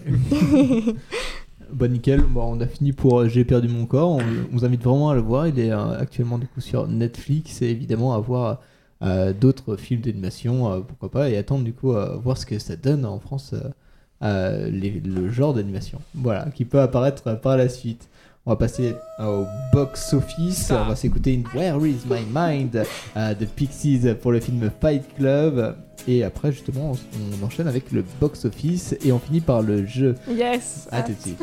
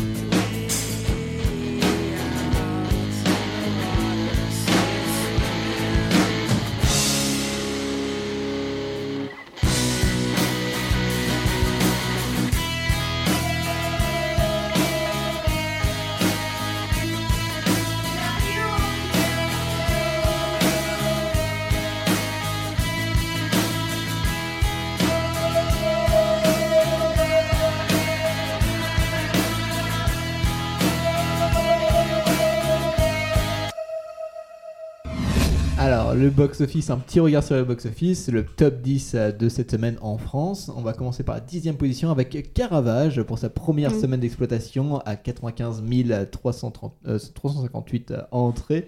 Euh, voilà, dixième position pour sa... Ouais, il vient d'arriver et il est déjà dans le box-office.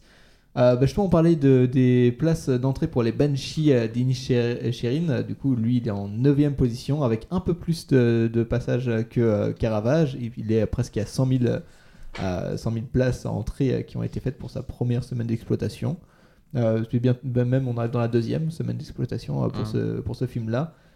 Euh, on enchaîne tout de suite avec la huitième position, Le Royaume des Étoiles, un, euh, 110 000 entrées presque. C'est un film d'animation sur, sur des enfants et un ours, je crois. Je, vous avoue que je ne connais pas grand-chose par rapport à ce film. Je vois juste l'image devant moi.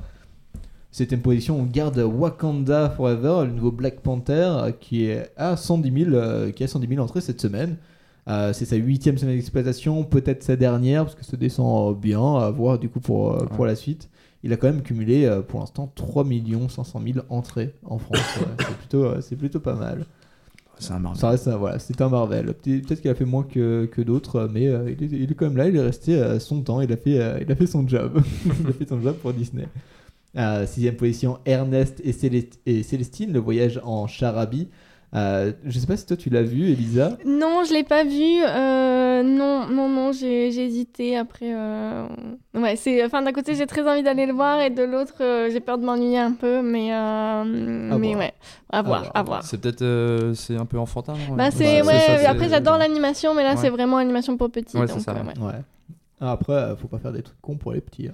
Non, non, non, mais non, c'est c'est tellement sûr, c'est important. sûr, c'est très important, ouais. Le, le boulot est, dou- est double quand tu fais un boulot pour un film pour les gamins. hein. ouais, Enfin, carrément. c'est- sûr. Malheureusement, ça n'arrive pas assez. à la cinquième position, on a le cœur des rockers, euh, 125 000 entrées. Je sais pas du tout ce que c'est. Je sais pas si c'est un film ou un concert. Voilà, je crois- j'ai regardé la bande-annonce. C'est- C'est... Ça a l'air nul. hein. Ok. Passe, passe, passe. Terrible. On a un nouveau film d'horreur sur une nouvelle poupée, Megan. On vient entrer dans le, dans le 2.0 euh, à ce niveau-là, avec 220 000 entrées presque Mhm. euh, pour cette première semaine d'exploitation. Tempête, euh, aussi première semaine d'exploitation avec Pio Marmaille et Mélanie Laurent. On parlait à un moment, je crois, de Mélanie Laurent, non Clément On n'en a pas parlé Mélanie Laurent? Ouais. Non. Par Non, contre, je connais une compil YouTube de Mélanie Laurent qui se prend pour euh, une grande réalisatrice. C'est hilarant. Elle y croit vraiment, mais elle est super drôle et super mignonne. C'est trop drôle. Ok. Euh, deuxième position, attention, on top, on- là on est déjà entré sur le podium. On a le chapeauté en deuxième position. Ah, ça, j'ai très envie d'aller le voir, ouais. Est-ce que c'est toujours avec Antonio aussi. Banderas? J'espère, j'espère. Ah oui, j'espère ouais, aussi. ouais. Sinon, ça n'a plus d'intérêt. Et voilà, pour sa quatrième semaine d'exploitation, il atteint cette semaine le nombre de 5, euh, 500 000 entrées. Il a euh, presque 2 millions euh, pour l'instant.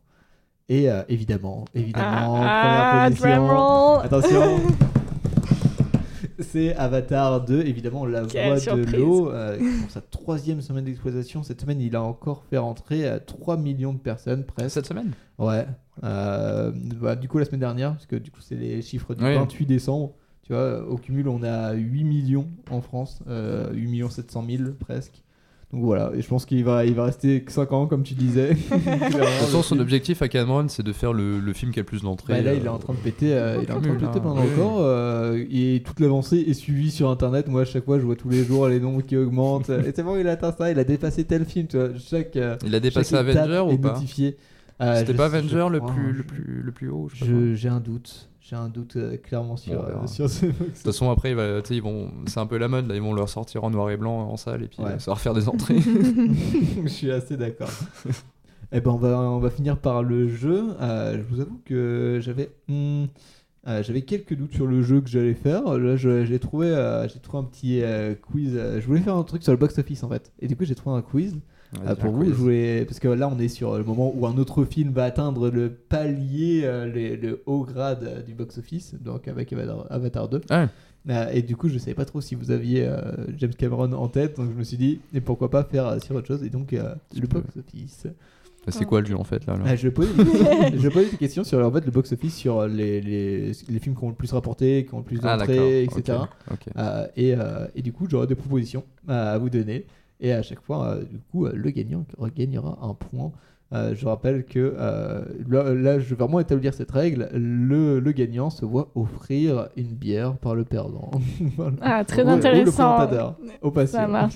Et donc, c'est le plus euh, rapide à répondre, c'est ça? C'est ouais, le, bah, surtout la bonne réponse. Ouais, ouais. Ouais, ça marche. Vas-y, vous êtes prêts? Ouais, On va commencer par la première question. Lequel de ces films Disney a apporté le plus euh, euh, Nous avons Pirates des Caraïbes, le, se- le secret du coffre maudit, La Reine des Neiges ou Le Roi Lion? La Reine des Neiges. Ouais, La j'aurais dit la Reine des Neiges pour. Clément, Ouais. La Reine des Neiges aussi. Mm. Et bah c'est une bonne réponse euh, pour les deux. Vous gagnez Ouais. tous les deux un point. C'est effectivement la, la Reine des Neiges. J'ai pas les chiffres euh, devant moi, mais apparemment c'est le film qui aurait rapporté le plus à, à Mm, Disney. Ça m'étonne pas. Ouais, ça m'étonne pas. C'est non pas plus. étonnant non plus, clairement. Euh, seconde question. Quel réalisateur détient les deux premières places du box-office mondial? Cette fois-ci, je vais, je vais pas, euh, euh, comment dire, je vais pas citer de nom. Ben, dans ce cas-là, James Cameron. Pareil. Ah, T'es sûr parce qu'il y a quand même euh, euh, Steven Spielberg et J.J. Abrams à côté. Oh, ils font moins d'entrées. Ils font moins d'entrées. Cameron. bah, effectivement, ouais, c'est effectivement Cameron qui est euh, qui vient euh, mettre à- la mettre un peu à tout le monde Mm. avec euh, Titanic, le premier Avatar. Et euh, même, euh, il- c'est toute une histoire, lui, le box-office, hein, clairement. elle, C'est ce que je disais, c'est un cinéma de c'est ça, performance. exactement. exactement. Troisième question. Quel film a apporté plus que Moi Moche et Méchant 2 entre Jurassic Park, Le Monde de Nemo ou Le Hobbit, La Désolation de Smaug euh, Ouais, de. Euh, Jurassic Park. Jurassic Park pour toi, ouais, Clément? Ouais. Ouais, et c'était quoi celui du milieu? Ouais, celui du milieu, c'est Le Monde de Nemo. Ah, attention, Euh, attention, suspense. Euh, Et le Jurassic- troisième, c'était quoi Jurassic déjà Park, Jurassic Ouais. Park. Et après, c'était. Après, on avait Le, Le Monde de Hobbit. Nemo et Les Hobbits, La Désolation Ouais, de. Smaug. Donc le, Ouais, allez, trilogie. avec les Hobbits. Même Les si, Hobbits euh, ouais. Et bah c'est Pas Clément qui Ah. l'emporte, qui prend l'avantage. Jurassic Park, il y a une histoire Clément. sur le marketing du film qui est incroyable. C'est un- ils, ils ont tellement rapporté du pognon là-dessus, c'était. Ouais, c'est clair. Ah, quatrième question. Quel est le film le plus cher de l'histoire? Ouh, Alors, il y a des, il y a- ah, alors j'ai j'ai un ouais. doute sur cette question. Avatar, réponse. Ouais. Ou The Dark Knight Rises, le, Oh, le bah dernier non. Batman. Ça coûte rien, ça. ça coûte rien, effectivement. Ouais, bah. Tu bah, demanderas pour Et il n'y a pas de troisième euh, option Bah si, Euh, Avatar, réponse. Ouais. The Dark Knight Rises. Ah, réponse Ah. Ah, Ok. Euh... Ben, là, Avatar. je vous donne la hein, réponse ouais. directe. hein. Oui, Avatar. Avatar. Ouais. Avatar Ouais. Oh, Ok, effectivement, c'est Avatar qui a coûté le plus cher. Ah, quatrième question, enfin non, cinquième, pardon. Euh, le film, euh, quel film a été euh, le moins cher à faire euh, Non, pardon, quel film a été moins cher à faire que Avengers Entre euh, Narnia, euh, le prince Caspian, donc le deuxième de la trilogie, Spider-Man 3 ou Titanic? Mhm. Gros blanc. Gros blanc. Euh, Narnia. Narnia. Ouais, moi je vais dire euh, du coup euh, Spider-Man. Spider-Man 3 Ouais. Ok. On va voir ça. Et bien, vous avez tous les deux tort. Évidemment que c'était Titanic. Ah ouais Le budget, ils ont construit la moitié du bateau.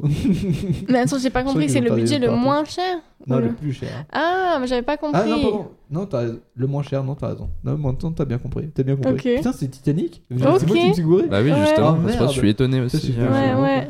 Ouais, ouais, bah, clairement. Ok, Narnia plus cher faire, que euh, Titanic, ça marche. Euh, ouais, quel film a, a été moins cher à faire que Avengers?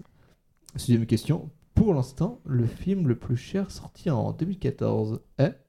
2014 quoi. En 2014, je vous rappelle quelques films de 2014 Godzilla, Non-Stop ou Man of Steel? Et c'est le moins cher là devient compliqué pour Tu Clément. m'as dit le moins cher ou le plus Ah, cher ça, c'est pas un jeu pour toi, hein, je le sens. Quand ça parle d'argent, euh, Le plus cher sorti en 2014. Bah, le dernier là. Euh, Man of Steel Ouais, Man of Steel. Ok, c'est le Superman euh, du coup de DC. Ok, moi je vais dire Godzilla à tout hasard. Godzilla. Hop. Eh bien, c'est Godzilla. Hey, en 3-3. ouais. Remontée Ah. d'Elisa, clairement. Ah, septième question. Il y en- on, va en poser- on va en regarder trois autres, je pense. Ouais, trois autres. Ouais, exactement. Euh, la franchise ayant euh, fait le plus de recettes dans les films, euh, dans les films est celle de Harry Potter, James Bond ou Star Wars. Attention, grosse saga. Le grosse plus de saga. recettes Ouais, le plus de recettes. Euh, Star Wars. Ouais, j'aurais dit Star Wars aussi. Eh bien non. Putain, j'aurais cru aussi Star Wars. C'est quoi avec les Harry jouets, Potter. c'est Harry Potter. Oh c'est non, j'avais hésité. Font chier Ok. les Potterheads à cause de. C'est une baguette, elle coûte trop cher. Le- ok, putain, bah, ouais, d'accord. ok. La baguette chaude des sorciers, mon cul. Euh, quelle franchise a rapporté plus que Die Hard en seulement deux films? Le Die Hard qui avait rapporté énormément d'argent entre euh, du coup euh, les propositions La momie, Alien ou Moi moche et méchant. La- Hum, La momie, je sais pas si. Je crois que c'est le premier qui est sorti. Ouais, c'est des années 90 là, Ouais. qui étaient super. C'était des super films d'aventure. Trop bien.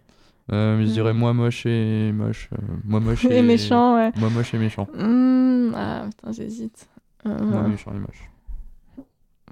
Je sais pas du tout. Euh, Tu sais pas du tout? Je sais pas du tout, non. euh, J'ai envie de dire la momie, mais ça doit être une très mauvaise idée. Ah, ok. Là, je vais rester là-dessus. Et ben c'est Clément qui repasse. Mm. Oh là là. Il repasse devant Clément. 4 points. C'était effectivement moi moche et méchant en deux films à, à dépasser du coup Die Hard. Euh, toute autre question. Euh, vous avez vu Shrek? Oui. T'as vu Oui, Shrek? Oui, oui. T'as vu les- tous les films? Ouh, Je sais pas combien il y en a. J'ai arrêté aux deux, je pense. hein. Quel Shrek a rapporté le plus d'argent? Euh, non, pour- Pardon, a rapporté plus d'argent que Shrek 3. Quel Shrek? Ouais, il y en a 4. Donc entre le 4, le 1 et le 2. Moi, je dirais le 1. Le 2. Le 2. C'était une bonne réponse de Clément. 5 points, 5 points. Ouh, ça va être dur là, de remonter. C'est de la chance. Bah attention, il y a, il y a une dernière question, mais euh, celle-là. Elle vaut deux points. Euh, elle, vaut, elle vaut deux points parce qu'elle est particulière. Elle est particulière, je pense qu'elle va vous plus vous plaire que les autres. Est-ce que vous êtes prêts? Est-ce que vous êtes prêts? Vas-y. On. Qui, dans le top 10 des réalisateurs mondiaux par recette, a le plus de films à son actif? Steven Spielberg, Peter Jackson ou Michael Bay? Ouh. Michael Bay. Ouais, Non, Michael Bay. euh, Peter Jackson. Peter Jackson pour Clément. Elisa, ta réponse Allez, Steven Spielberg. Steven Spielberg, vous êtes prêts? Ouais. La réponse maintenant. Et c'est Elisa qui vient Oh, éli- ég- yes égaliser clairement. Franchement, bien Ça joué fait deux Elisa. Bien. 5 Alors, c'est- quoi les films, alors, de Spielberg Alors, je t'avoue que je les ai pas en tête. hein. Ah, t'as pas la liste Non, j'ai pas la liste de- devant moi. Tu dis n'importe quoi en fait. je trouve que je dis n'importe quoi. Je trouve le, le quiz est totalement faux. Je t'avoue que j'ai hésité tellement que je l'ai trouvé sur, Parce euh, que je sur me suis internet. dit euh, Jackson, 3 Seigneurs des Anneaux, puis 3 Hobbits, ça, ça devait. euh, mais non. Bah, Spielberg, Il y a quand un même, King entre. Kong euh. Jackson, il avait fait King Kong. ouais. Ah, peut-être, je sais pas. Pas truc-là. suivi ça. Ouais, possible. Possible, possible. Et ben, une- après ce jeu, il ne manque plus que les sorties de la semaine. Euh, donc, euh, on va les présenter avec euh, Clément. Tu en présenter un Tu en lien C'est juste. Ouais, avec pitch, plaisir, ouais. Un petit pitch pour donner envie aux gens d'aller voir les films demain qui sortent en salle. Ça. Donc, on va commencer avec Les Cadors de Julien Guetta, l'histoire de deux frères qui tout opposent Antoine marié, deux enfants, conducteur de bateau, et Christian célibataire, chômeur et bagarreur, incorrigible. Euh, mais quand Antoine, le mari idéal, se retrouve mêlé à une sale histoire, c'est Christian, le mal-aimé, qui, même si on ne lui a rien demandé, débarque à Cherbourg pour voler à son secours, j'imagine. Oui. Alors, oui, je je t'ai mis un texte à trous pour. euh, mis un texte à trous. Pour le pitch. Euh, voilà. Vas-y pour toi, Elisa. Ok, euh, L'Immensità de Emanuele Crialese qui... ouais, qui va sortir demain. Donc Rome dans les années 1970. Dans la vague des changements sociaux et culturels, Clara et Felice Borghetti ne s'aiment plus mais sont incapables de se quitter. Désemparée, Clara trouve refuge dans la relation complice qu'elle entretient avec ses trois enfants, en particulier avec l'aîné, né dans un corps qui ne lui correspond pas. Ça, ça me donne envie. Oui, moi aussi, très. Euh, ensuite, on a les Cyclades de Marc Fitoussi. Adolescentes, Blandine et Magali étaient inséparables. Les années ont passé et elles se sont perdues de vue. Alors que leurs chemins se croisent de nouveau, elles décident de faire ensemble le voyage dont elles ont toujours rêvé, direction la Grèce. La Grèce. La Grèce. La Grèce. Ok. Euh, les Rascals de Jimmy Laporte le Trésor. Les Rascals, une bande de jeunes de banlieue profitent de la vie insouciante des années 80 chez un disquaire. L'un d'eux euh, reconnaît un skin qui l'avait agressé et décide de se faire justice lui-même. Témoin de la scène, la jeune sœur du skin se rapproche d'un étudiant extrémiste qui lui promet de se venger des Rascals. Je crois que j'ai vu la bande-annonce, ça m'a donné envie, c'est l'air d'être Ouais, un- les affiches euh, sont sympas aussi. Ouais, euh, les le affiches sont- sympas. Et enfin, The Novice de Lauren Hathaway. Alex Dahl, une jeune fille solitaire et dévorée par un besoin de réussir, décide de s'inscrire au club d'aviron de son université. Dès son arrivée, elle veut rejoindre le meilleur équipage par tous les moyens, y compris dépasser ses propres limites physiques et mentales, quitte à se mettre ses coéquipières à dos. Ok, bah voilà pour quelques sorties euh, pour demain. Euh, allez au cinéma, allez voir des films, que ce soit chez vous ou en salle. On essaye de relever un peu les salles, je pense, en ce moment. Avatar y a très bien euh, Contribué, ouais. euh, c'est la fin de cette émission. Ouais. Euh, J'espère qu'elle t'a plu, Elisa. Tu, Oui, tu, ouais. reviens. Merci Ouais, de m'avoir tu invité. pas faire les euh, sorties de la semaine aussi Je reviendrai avec plaisir. Malheureusement, on a Antoine euh, qui a dû nous laisser euh, tout à l'heure. Euh, on lui passe le bonjour. J'espère que ça lui a plu aussi. Clément qui revient, ça va toujours Le titulaire. Je suis séquestré ici depuis Ouais. 4 mois en fait. non, moi je préfère dire titulaire. Tu me donneras de l'eau ce soir, un petit bout de pain et puis de l'eau. Ouais, il nous doit deux bières déjà. c'est vrai, c'est vrai, c'est vrai. Bon, on verra ça tout à l'heure ou un autre jour. Bah, en tout cas, je remercie toutes les personnes qui ont écouté cette émission. je te remercie du coup Elisa d'être venue. Je remercie Antoine d'être venu. Euh, merci Clément d'être venu une nouvelle fois. Merci Gatien pour avoir fait le son. Euh, Paul du coup n'a pas pu être là euh, aujourd'hui. Euh, mais du coup, ça a été une émission très rondement enregistrée et ça a pris un peu de temps, on a eu quelques retards, mais au final, ça s'est très très bien fini. Et puis, on vous dit à, la se- à la semaine prochaine. Je vous laisse avec euh, du coup Come and Get Your Love de Red Bones pour le film Les Gardiens de la- Galaxie. Et euh, puis, à la semaine prochaine. Salut Ciao.